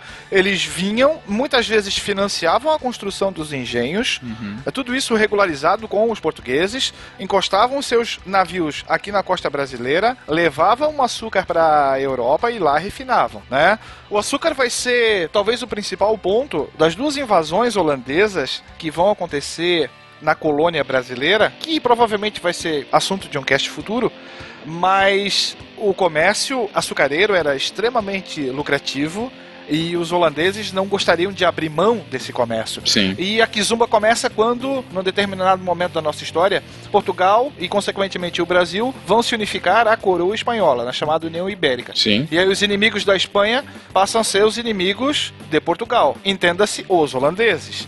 E é nesse momento que nós vamos ter a invasão holandesa ao Brasil e eles vão ficar por aqui por cerca de 24 anos e só vão ser expulsos nas duas batalhas de Guararapes, que podem ser consideradas o Vietnã brasileiro em relação aos holandeses. Mas isso fica para um outro pôr do sol. Excelente. É, só, a gente falou até agora do açúcar da cana, né, como hegemônico, mas se a gente pegar ali por volta de 1808, aí pós-revolução francesa e suas consequências e entre outras coisas. É claro que ele vai falar disso. Vai, vai, tá. É. Vai. Tava demorando. Entre suas consequências, na França mesmo já não tinha mais açúcar. Ele fez a pauta só pra isso. Vai, fala. Na França, por volta de 1808, não tinha mais açúcar. Na Europa também faltava açúcar, né? Você tinha o bloqueio continental do Napoleão também, que já prejudicava. Você deve Então- ter uma estátua dele aí, fala a verdade. E aí, eles, os europeus, então principalmente os franceses, eles aproveitam pesquisas que já vinham lá do século XVII, que já descobriu a presença de açúcar cristalizável na lindíssima beterraba. E aí, tanto que hoje a fatia de produção de açúcar pela beterraba é bem grande. Por mais que no Brasil a gente quase não tenha, é hegemônico a questão da cana-de-açúcar, mas na Europa a beterraba ainda é uma estrela na produção de açúcar e foi a solução francesa e parte da Europa nessa época também para que continuasse ah, o comércio de açúcar, pelo menos internamente. Foi usar a beterraba para produzir açúcar. O primeiro que obteve sucesso nesse processo de cristais a partir do suco extraído da beterraba foi um químico alemão chamado Andreas Margraf. Em 1747. E o discípulo direto dele, chamado Franz Karl Ackert, 50 anos depois, ele instala a primeira refinaria de açúcar de beterraba na Europa. Né? Claro que o produto final não vai ter aquela qualidade desejada, mas devido às guerras napoleônicas, ao bloqueio continental já mencionado, ao racionamento que a Europa vai passar, ele vai ganhar um mercado consumidor bem atrativo, mesmo sendo de pior qualidade se comparado com o açúcar da cana-de-açúcar. Não, não era nem tanto de pior qualidade em relação ao açúcar mesmo. Era em questão mais de rentabilidade, né? Enquanto a cana você conseguia extrair muito mais açúcar do que da beterraba. Da beterraba tinha menos alegria por grama. Exatamente. Quer dizer que pra beterraba virar estrela na Europa, ela teve que ser torturada ao ponto de se extrair uma coisa que é usada pra pôr no chocolate para as pessoas comerem, é isso? Não, é, só, é porque é só mais uma coisa em que a beterraba brilhou, além do seu gosto singular. Que a beterraba brilhou. Brilhou. Me veio à mente uma beterraba, sei lá. Cintilante. É, não, é, temperada com urânio, sei lá. Puta que horror.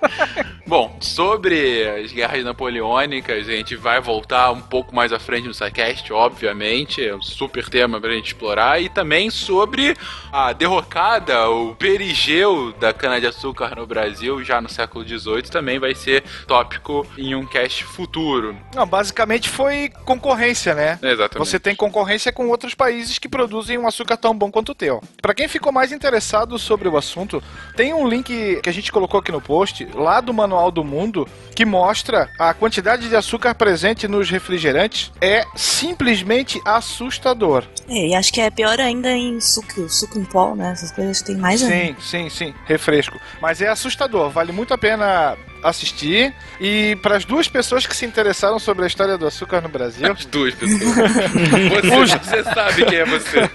Tem um historiador brasileiro que foi especialista nessa área chamado Evaldo Cabral de Mello e os livros dele são muito interessantes. Um livro é chamado, é, intitulado O Negócio do Brasil, Portugal, os Países Baixos e o Nordeste, que fala sobre o açúcar, e Olinda Restaurada, Guerra e Açúcar no Nordeste, 1630-1645.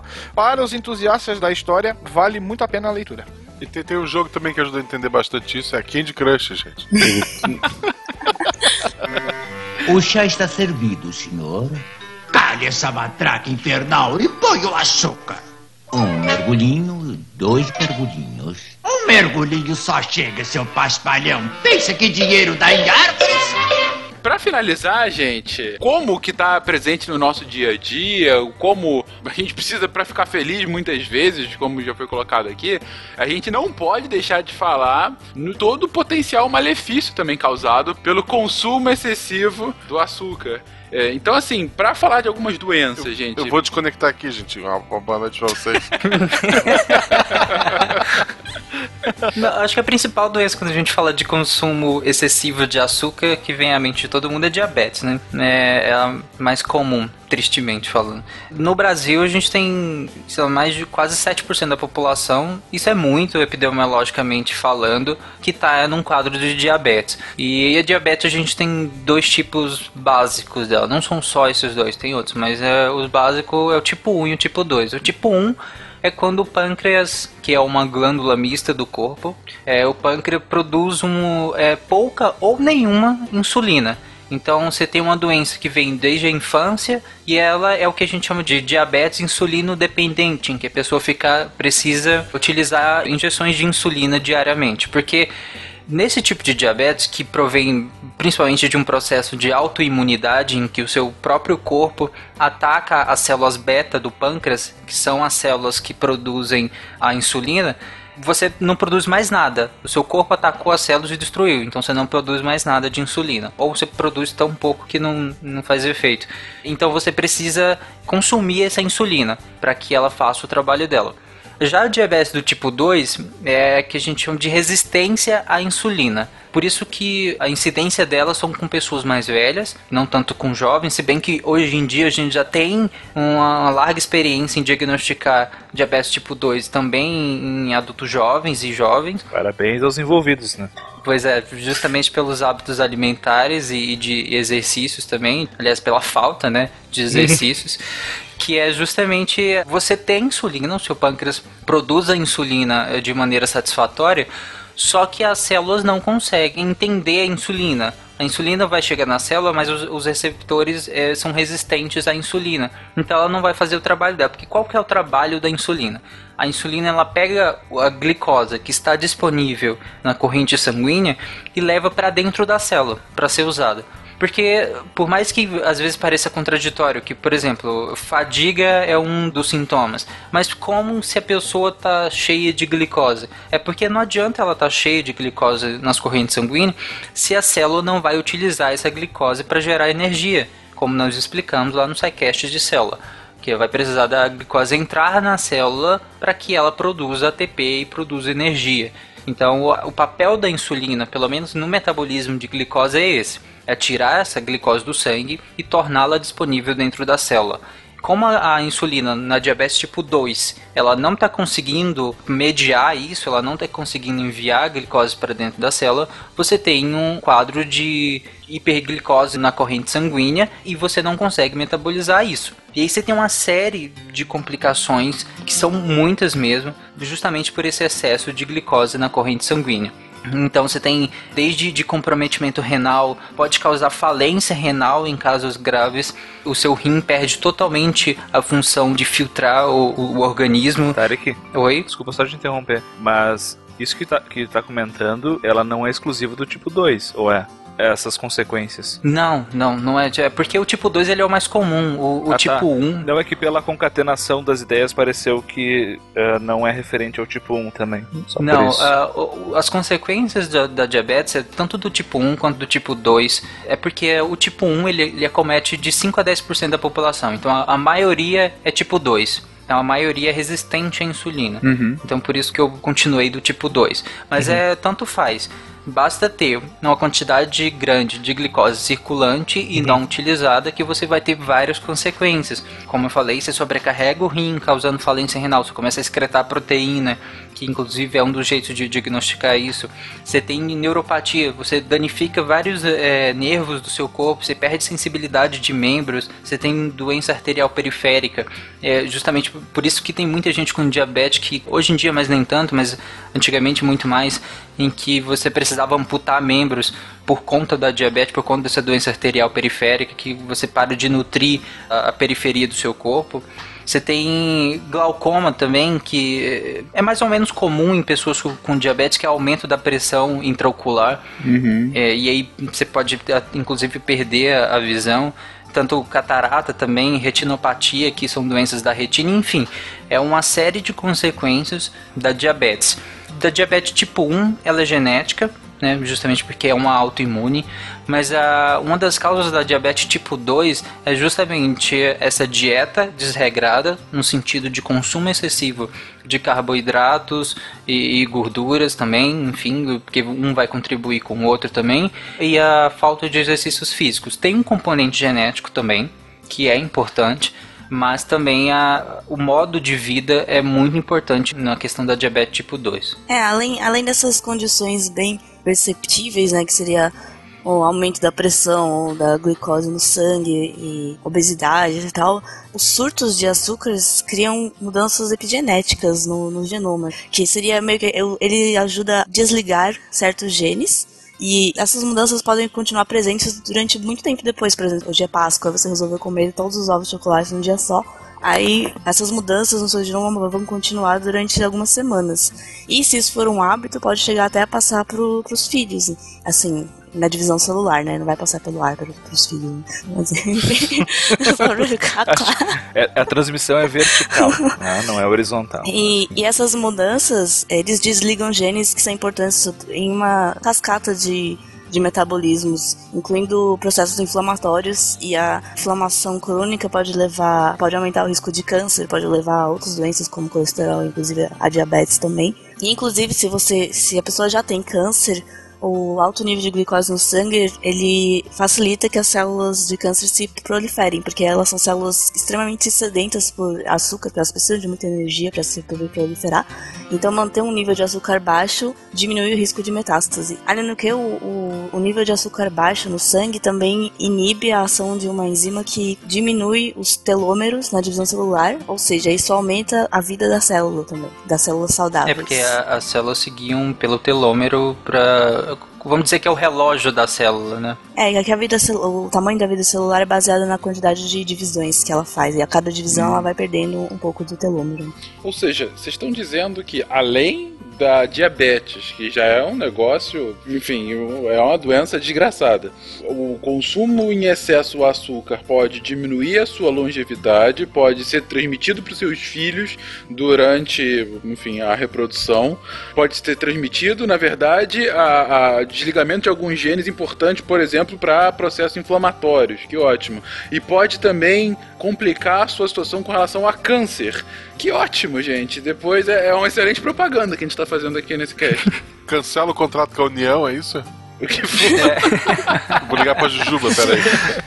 É, essa questão que você falou, só explicando pro pessoal que não é tão familiarizado com o termo, a epigenética a gente ainda vai fazer um episódio para explicar melhor isso, mas é quando você tem algumas mudanças que não envolvem diretamente a mudança de bases nitrogenadas. Então são moléculas que às vezes tecnicamente se aderem a, a partes do DNA e aí mudam a expressão daquele gene. Ela faz com que essa parte do DNA não consiga mais ser lida, então não vai mais produzir nada. Ou lida de maneira diferente, né? ela inativa ou exacerba, então ela, ela muda a expressão daquele gene. É, ela fica no ambiente da informação do DNA, mas não é o DNA em si. É, ela não é o DNA e pode ser transmitida aos seus descendentes. Sim, exato. É, esse é o problema nesse caso da epigenética também. É. Outra grande complicação complicação que também está associada à diabetes é o que a gente chama de síndrome metabólica, que na verdade é um conjunto de doenças né, que tem a base na resistência insulínica. Uhum. Esse conjunto que a gente fala que é a obesidade, a hipertensão, o diabetes e o HDL alto, que no caso genericamente o colesterol alto. Não é bem isso, mas genericamente é. Então você tem esses quatro fatores que a ligação entre eles é justamente a resistência à insulina. E esses quatro fatores têm uma larga quantidade de pesquisas associando eles a várias doenças cardiovasculares, a infartos e, enfim, uma gama de doenças e abreviamentos da vida. Só para quem acha que consumir a frutose na forma daqueles xaropes igual os norte-americanos adoram consumir, aqueles xaropes de frutose pura, aquilo lá também é péssimo para o organismo. É, não na mesma via da glicose, porque ela não necessariamente precisa da insulina, então é uma via diferente de dano ao organismo, mas está associada a casos de esteatose hepática também, que é acúmulo de gordura no fígado, que o fígado vai acumular isso, essa frutose em forma de alguns metabólicos e vai acumular gordura e pode causar cirrose hepática. Então não acho que consumindo frutose você está livre de problemas não. E o mel tá liberado? O mel, sim. O mel ele é uma fonte também rica em frutose e muitos outros compostos, né, também, o mel. E consumido com parcimônia, ele é ótimo. É, com parcimônia que graça tem a vida, tá? Enfim, se você quiser dar graça à sua vida, eh, tenta manter um equilíbrio, gente, entre um consumo legal e um consumo. Açúcar e fritura, gente. Equilibra. Não pode perder muito para um lado, é, é, isso. A vida é, é curta. Isso, né? uma, que é uma dica de açúcar e fritura. Faz beterraba frita. Olha, açúcar de fritura, tá vendo? Chega!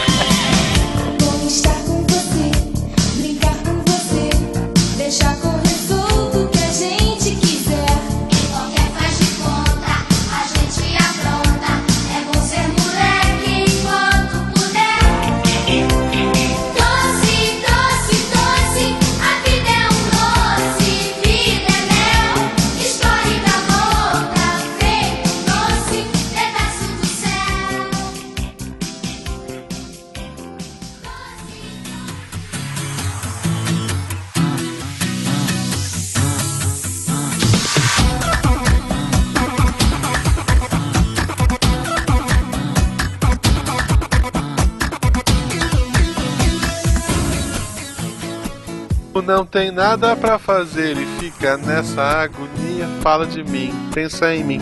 24 horas por dia, fala de mim, pensa em mim. 24 horas por dia. E seja bem-vindos, Deviantes Derivados, a mais uma de e-mails, ou não ou de patronos do SciCast. Eu sou Marcelo Chinin. Eu sou a Juba. Eu sou o Fencas. Eu sou o Tarek. Ok, acabou a política. Assim, ó. Ah, Guaxa, mas a eleição ainda não acabou. Na cidade de vocês, que tem segundo turno. Eu estou no interior do Brasil. Se for um voto de diferença, o cara ter com 20%, ele ganhou. E aqui ganhou, acabou. Eu não tenho mais nada a ver com essa loucura de E vocês. viva a democracia. É, A maioria da população não concorda com, com a cara, pessoa. Gaspar é outro mundo. O cara que ganhou tava na mesma farmácia que eu vou, apertei a mão dele hoje. daí disse, "Pô, Parabéns, hein? Isso, isso é a vida, gente. Isso é a vida. Ele tava lá comprando coisa pra gripe. Ó, aqui na minha cidade, o, o cara que ganhou, né? Ele é tipo, sei lá, dono de metade da cidade. Porque é um cara de vinhos aí, muito conhecido e tal. E aí ele foi votar, tipo, com uma fubeca, me falaram, sabe? Tipo, com um carrinho velho estourando, assim, tipo, pra pagar de humildão. Achei excelente. Tipo, cara, todo mundo sabe que você é rico milionaire, sabe? O que, que você tá de fubeca? Enfim, né? Não, aqui, aqui Gaspar, é- Ai, Gaspar é tranquilo. Gaspar é tranquilo. Na minha cidade poderia ter segundo turno, mas não vai ter. Porque o nosso prefeito foi eleito no primeiro turno, Johnny Worker. Aí é outro tipo de bem feito. Mas vamos para, gente. Vamos lá. É isso aí. Antes de, de, de- da gente ler uma, uma listinha que a gente tem aqui pra ler, o Malta deu uma ideia na semana passada e a gente vai executar hoje. Na verdade, o nosso querido amigo Jurandir Filho, lá do Rapadura Cast, do canal 42, do 99 Vidas, e ele é ele é reserva do, do Azagal, eu acho, coisa assim. E fã do Rei Leão. fã do Rei Leão. Fã do Rei Leão. Ele deu a ideia de, na sexta-feira, todo mundo está recomendando episódios de podcast que vocês gostam. Então, eu gostaria de recomendar um aqui, que é lá do Playercast, que é um podcast que eu fazia parte há muito tempo atrás, daí eu tretei com o host de sair e vim pro Olha SciCast. só. Mas esse é assunto pro outro dia. Mas nem eu nem o host tá mais lá, então tá tudo bem, gente. Eles fizeram um episódio especial, eles fizeram um episódio normal pra eles, mas eu achei bem especial, que eles falaram sobre acessibilidade gamer, onde eles trouxeram o Rafael Melo, que ele tem artogripose múltipla. Ou seja, ele não tem grande parte dos movimentos dele, das pernas, ou acho que um dos braços. E mesmo assim ele consegue jogar videogame. Melhor do que muita gente, por sinal. Olha só. Então toda a, a luta que ele teve, toda a história dele, o desafio, a superação para conseguir jogar videogame mesmo tendo um número de movimentos bem limitados, então ficou um episódio diferente do normal, porque lá normalmente eles vão pra, pra, pra zoeira. Ficou um episódio muito, muito bom. E é uma história bem legal, assim, pra. Às vezes a gente reclama da vida e é um cara que batalhou, que tá indo atrás, tem lá a fotinho dele no post, então confiram, é o Play Select 173, acessibilidade gamer. Olha só. Que demais, vou procurar também.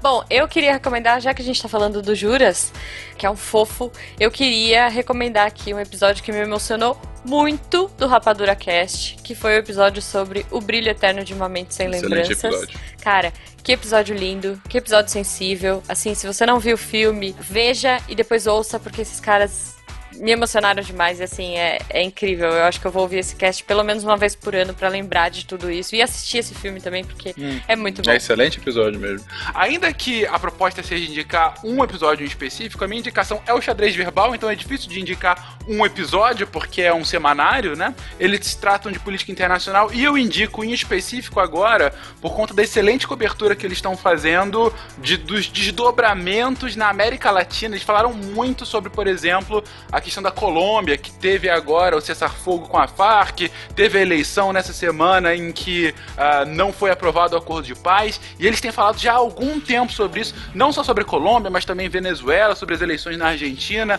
Toda a cobertura, em especial de América Latina deles, é muito boa. Então, para você que gosta de geopolítica, de política internacional e da- de falar um pouquinho sobre os nossos vizinhos, excelente podcast, recomendadíssimo. Só teve um plebiscito, né? Não eleição. Eu falei referendo. Tu falou eleição. Falei eleição? Ah, perdão. É. Pensei em referendo. E fora, Tarek, vamos só, só querer ouvir tua opinião. A ideia da brincadeira é recomendar um episódio. Isso que o Fencas fez de recomendar Isso. todo um podcast todo isso certo? Não, eu acho O errado. cara vem, dá a ideia e, e, e burla as regras na primeira semana, cara. A primeira semana. Eu falei o porquê que A vida tem que ter regras, Fencas. O mínimo. Ah, não, o legal é a justificativa. Ah, porque um semanário. Não, porque o SciCast não é semanal. Que o o SciCast é uma vez por bimestre. É um semanário é diferente de um podcast Não, semanal. tá bom, tá. Eles não têm Tá tema, bom, tá eles bom, falam. Mimimi. Mas a ideia é indicar episódios. Podia indicar uma data. Ah, é. Olha, essa semana Ai, ai, eu foi sou fantástica. Eu burlo as regras. Tá bom, tá bom. Vai, Tarek. Vai, Tarek. Tarek, a sua indicação? É a minha indicação. Continuando a indicação do, do, do Malta, tem um episódio muito bom. Olha aí, tá vendo, Malta? Tem um episódio muito Ah, bom do, do xadrez verbal que é sobre os, o Panama Papers. É muito interessante. Mas a minha indicação não é essa, apesar de indicar também. mas a minha indicação oficial é o Fronteiras da Ciência sobre aborto e saúde pública. Se eu não me engano, saiu semana passada, talvez. É muito é, legal, vai lá. recente, é recente. Guaxa, você tá vendo que a gente não tá valendo nada, né? O povo cria as regras, burla as regras, é assim mesmo, tá bom. É, é, depois a gente é Você miçangueiro. deixa semana que vem, deixa. Semana que vem vocês vão ver só. Pessoal, Mundo Bita, que gosta do Mundo Bita, animação infantil, me segue essa semana. E vamos agora continuar aqui. Tchink! Então vamos ler agora a lista de patronos que fazem este SciCast ser possível. As pessoas que ajudam a gente. Se você não é nosso patrono ainda, vá lá no post, clique e descubra como você pode estar ajudando a gente. Lembrando que vão ser lidos aqui os patronos a partir da categoria Deviante. É, isso. É isso aí. A gente tem aquele, a gente tem aquele bottom assim, sabe? Quer ser patrono? Pergunte-me como. É isso. Eu tenho dois. Não? E o primeiro aqui que eu falei é o Alan Wunsch.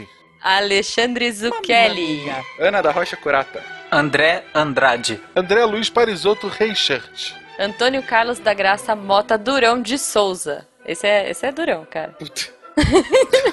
Arterra. Cara, parabéns pelo Esse nome. é miçangueiro. Esse é miçangueiro.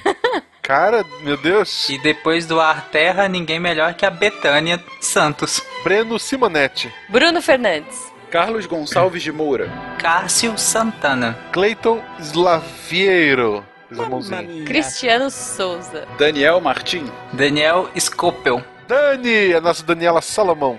Diego Atílio Trevisan. Olha aí. Douglas Souza. Edu. Vamos ler Edu. Todos os Edus do mundo. Eduardo Torres de Albuquerque. Eloy Carlos Santa Olha Rosa. Querido Eloy. Quem diria, né? O que que é Eloy tá fazendo? Traidor. Traidor. Emerson Luiz Silva. Enio Gali Ferlin. Eugênio Massamori Yamaguchi. Ó. Evandro Lopes. Fabian Marcel Menezes. Ele deve estar sofrendo, né? Voltou às empreguetes agora no. Vale a Pena Ver de novo. Tem o Fabian lá. Puta. Meu Deus. Deus do céu. Cara, ninguém liga pra isso. Liga, liga. Minha mãe vê isso aí. Eu nem sei o que que é uma empreguete. Tá bom. Ai. Fabrício Erdmann. Felipe Bolchete. Felipe Fiorito Mancini. Eu. Eu mesmo. Não, não, não, não, não. Não, o mão grandão. Ok. Tem que ser. Felipe Rios. Flávia S. Nogueira Ward. Grande, Flávio. A Flávia. É a Flávia. É a Flávia, nossa miçangueira querida. Beijo, Popó. Beijo, Popó. Isso, beijo, Popó. Beijo, Popó. Franklin Marques de Oliveira.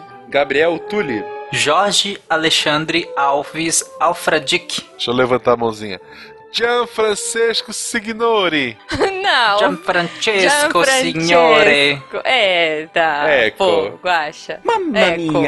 Gilmar Colombo. Julian Nóbrega. É o Julian que é da Austrália, né? Isso. Glauber Duarte Monteiro. Guilherme Albuquerque Salles Vieira. Hélio Henrique Salatino. Que é quase que é saladino. hein? Quase. Quase. Jairo Santos. Giancarlo Guela. João Olavo Baião de Vasconcelos. João Paulo LB Martins. Johnny Santos. José Abel Mendonça Paixão. Josair Estrela Gonçalves Júnior. José Carlos do Nascimento Medeiros. Karina. É tipo Madonna, né? Só um nome. Karina. Tem o Edu. É, exatamente. Lívia Sodré. Lucas dos Santos Abreu. Lucas Rosa, meu primo, ó. Lucimara Aracaki. Luiz Salles. Luiz Antônio Balduino Júnior. Eu sei o nome do pai dele. Credo. ok. Luiz F. Silva Ferreira. Michael Luiz Takata. Abraço, Michael. Marcelo Chaves Gonçalves. Só nome bonito agora, hein? Marcelo Rossogai. Marcelo Montanher Rigoli. Olha Beijo, só, Rigoli. Higgs. Márcia Thier. Márcio Costa. Marcos Antônio da Silva Júnior. Também sei o nome do pai dele. Marina Mieko Oxian. Mário César. Martim Riesel. Masaki Mori. Masaki Mori é um nome legal, né? Né? Eu sou Masaki Mori. né? Cara, tem medo? É tipo nome de anime, cara. Parabéns, Masaki, você tem um nome É de Tipo nome de assassino profissional. É. Desculpa, mano. Como escalou rápido isso, não? Maurício Costa de Oliveira. Maurício Linhares. Maurien Aragaki. Nayene Ferraz. Natália Nakamura Gouveia. Beijo, Nanaka. Nanaka. Paulo Rig, vulgo Beto Patux. Por que, que ele quis colocar o sobrenome, eu não sei. Mas chamaremos ele de Beto É, Patux. o, É isso aí. é, é arroba dele no Twitter, um negócio assim. Pedro Ostenar Correia. Pierre Ferraz e Silva. Rafael. Só Rafael. Só Rafael. Rafaelo de Souza Lima. Ricardo Campinas. Rinaldo Igual Júnior. Roberto César Reis da Silva. Rodrigo do Couto Fonseca. Roger. Rogério AA. Isso aí, um passo cada vez. Ai, meu Deus.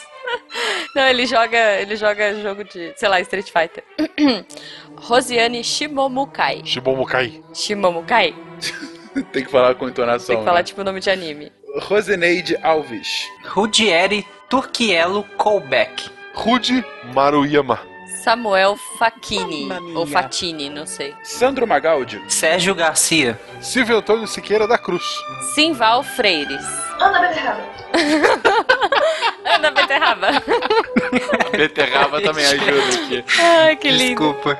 Tiago Amaro. Tiago Kunchi Rocha. Thiago Moura Witt. Tiago Oliveira Martins Costa Luz. Esse é miçangueiro também. Tiago Felisbino Alves. Tiago Souza Fraga. Túlio Lemos. Vitor Carniato Franco. Vitor Fap dos Santos. Grande Vitor, abraço. Porqueiro. Vitor Israel. E Walter Wachek. Walter Wachek Neto. Esse é o nome do vô dele. E Boa. vocês que tiveram o nome lido errado de maneira vergonhosa aqui, vai lá no Twitter e xinga a gente, por gentileza. Isso, xinga a pessoa que leu o teu nome. Desculpa, a gente tentou. Isso. A gente tentou. Não foi de propósito. Xinga todo mundo. Manda um áudio depois pra gente. Xinga, xinga, Isso. xinga muito. Arroba global nossa é Fernandes Tarek. tipo, guaxinim ser idiota. Vai lá, arroba Fernandes Tarek ser idiota. Vai mandar. Ai, ai. Ok. E como a nossa leitura de patrônimos ficou gigantesca, vamos logo para a leitura de e-mails. E o e-mail que eu escolhi para ler é do Guilherme Luz Klug. Ele é programador e instrutor de Paquá, Olha só. que é uma arte marcial de armas de corte. Muito bom. Ele tem 22 anos e é de Gaspar, Santa Catarina. Ah, pronto. Ok. Olá, Deviantes Derivados. Gostei muito do último programa sobre China. Pô, ele tá bem atrasado, né? Porra, eu escolhi bem atrasado pra ler. É. Mas é porque eu deixei isso passar. É um assunto que muito me interessa e temos pouco acesso a informações confiáveis. Gostaria de adicionar uma curiosidade sobre as espadas que cantam. Segundo meu mestre, as espadas usadas em demonstrações de habilidade eram flexíveis a pontos de encostar no cabo sem quebrar. E que usamos é um pouco menos flexível e algumas usadas em termos de guerra chegavam a ser totalmente rígidas. É, pra brincar ela é molinha, pra lutar ela é durinha. É isso? Ela faz aquele barulho de, de trovão, sabe? Tucu, tucu, tucu, tucu, tucu. Tá, isso não é um trovão, mas enfim. Peraí, peraí, peraí, peraí. Qual é a onomatopeia do trovão? Ok. Que caraca, que trovão, hein? Ai, caraca. Eu não vou conseguir. Putz, Tchucu, tchucu, tá tchucu. ótimo esse trovão.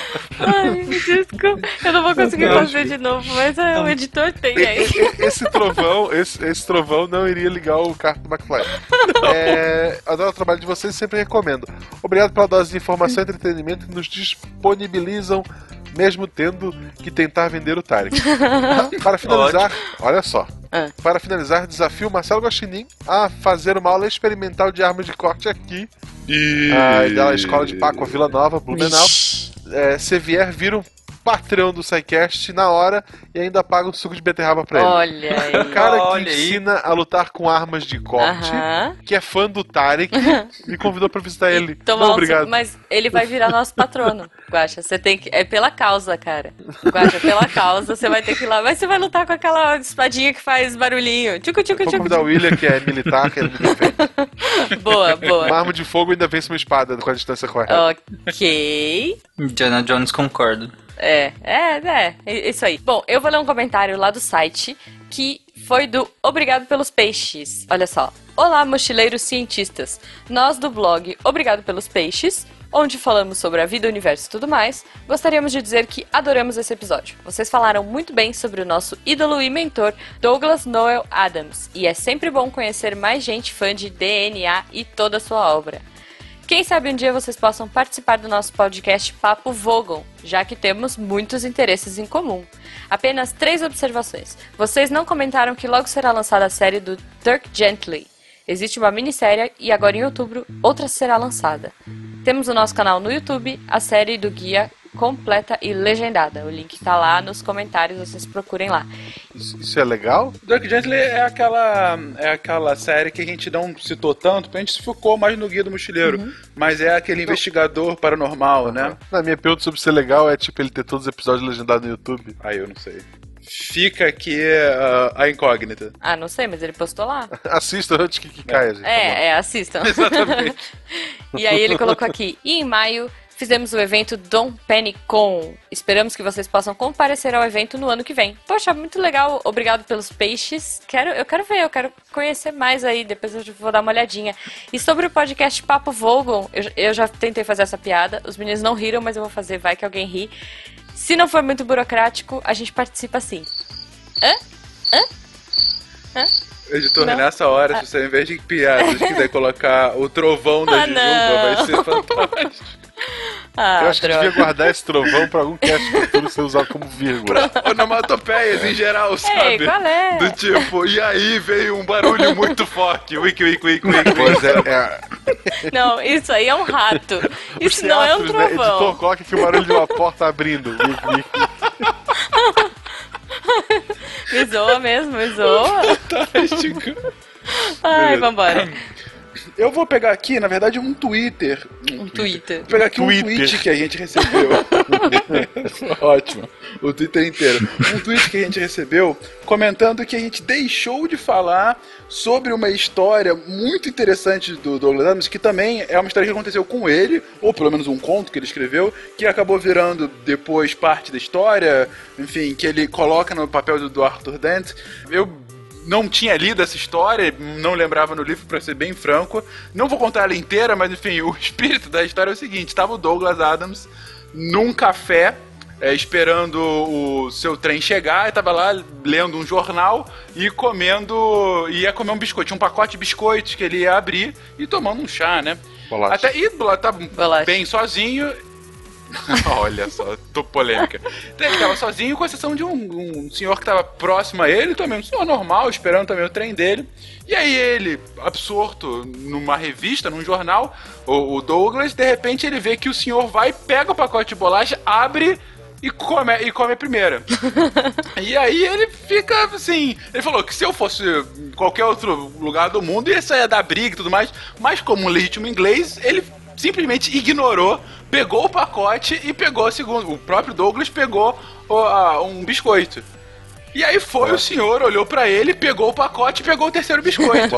E ficou nessa, cada um pegando um biscoito, É. naquele silêncio, aquela tensão, ninguém falando nada, ninguém falando nada.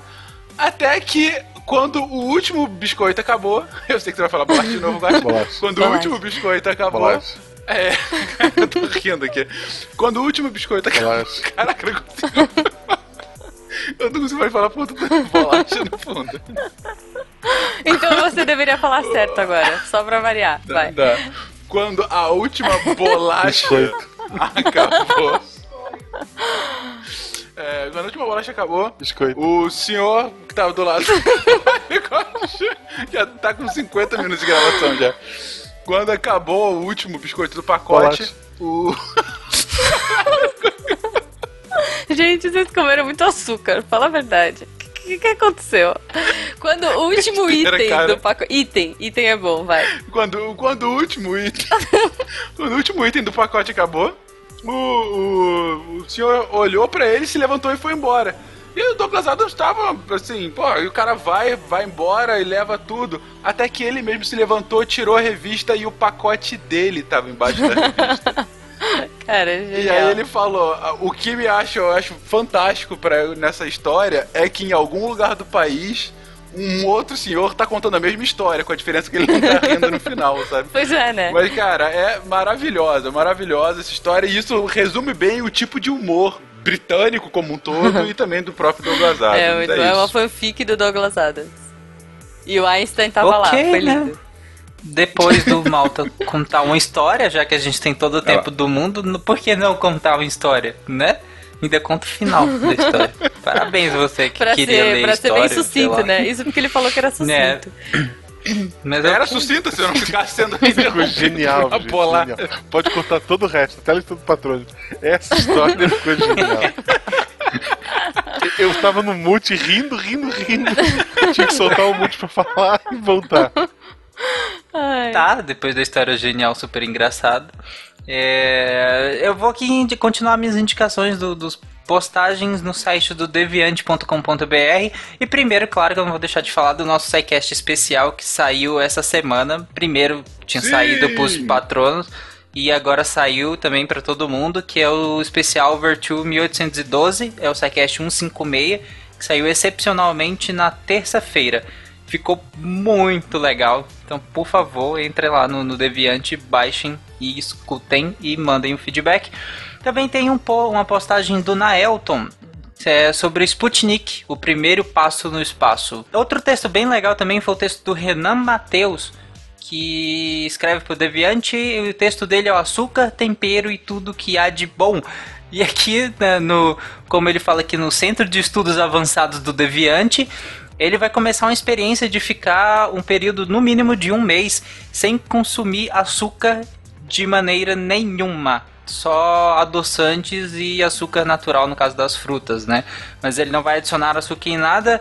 E Tá bem legal o texto dele, entra lá no texto do Renan Matheus, açúcar, tempero e tudo que há de bom. Quem convive com esse menino tira tudo que é cortante perto dele, tá? Aí nesse momento. Não, Renan, vai lá, força, cara. Eu sei como que é, Força. não, não é tão horrível assim. É, e isso é moda, né? Eu vou fazer um post no Deviante assim, ó, um mês sem comer beterraba. Ah. Aham. Ai, ai, ai. Também numa série de posts tem a Gabi que tá fazendo post sobre sono também. Ah, muito bom, muito bom. E o canal do YouTube do SciCast foi ressuscitado, surgiu um vídeo da Mina Misteriosa explicando o que é podcast. Pra gente que já sabe o que é podcast, é, mas escutem, é, vejam, porque ele é o primeiro de outros que vão surgir e tentem adivinhar quem é Giza. E agora que acabamos nossas recomendações, muito obrigado, pessoal, por ouvirem mais esse episódio. Voltem na semana que vem. Até logo e obrigado pelos peixes. Ah, droga, roubou minha frase de despedida. Ah, meu Deus. Tchau. Tchau, gente.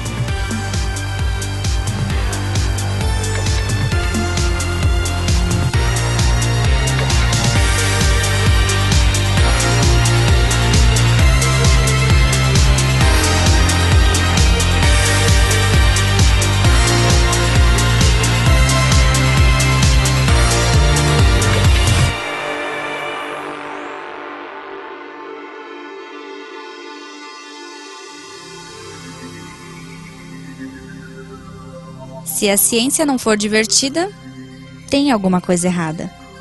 Tem que ser divertida. A coisa mais divertida que tem é a ciência.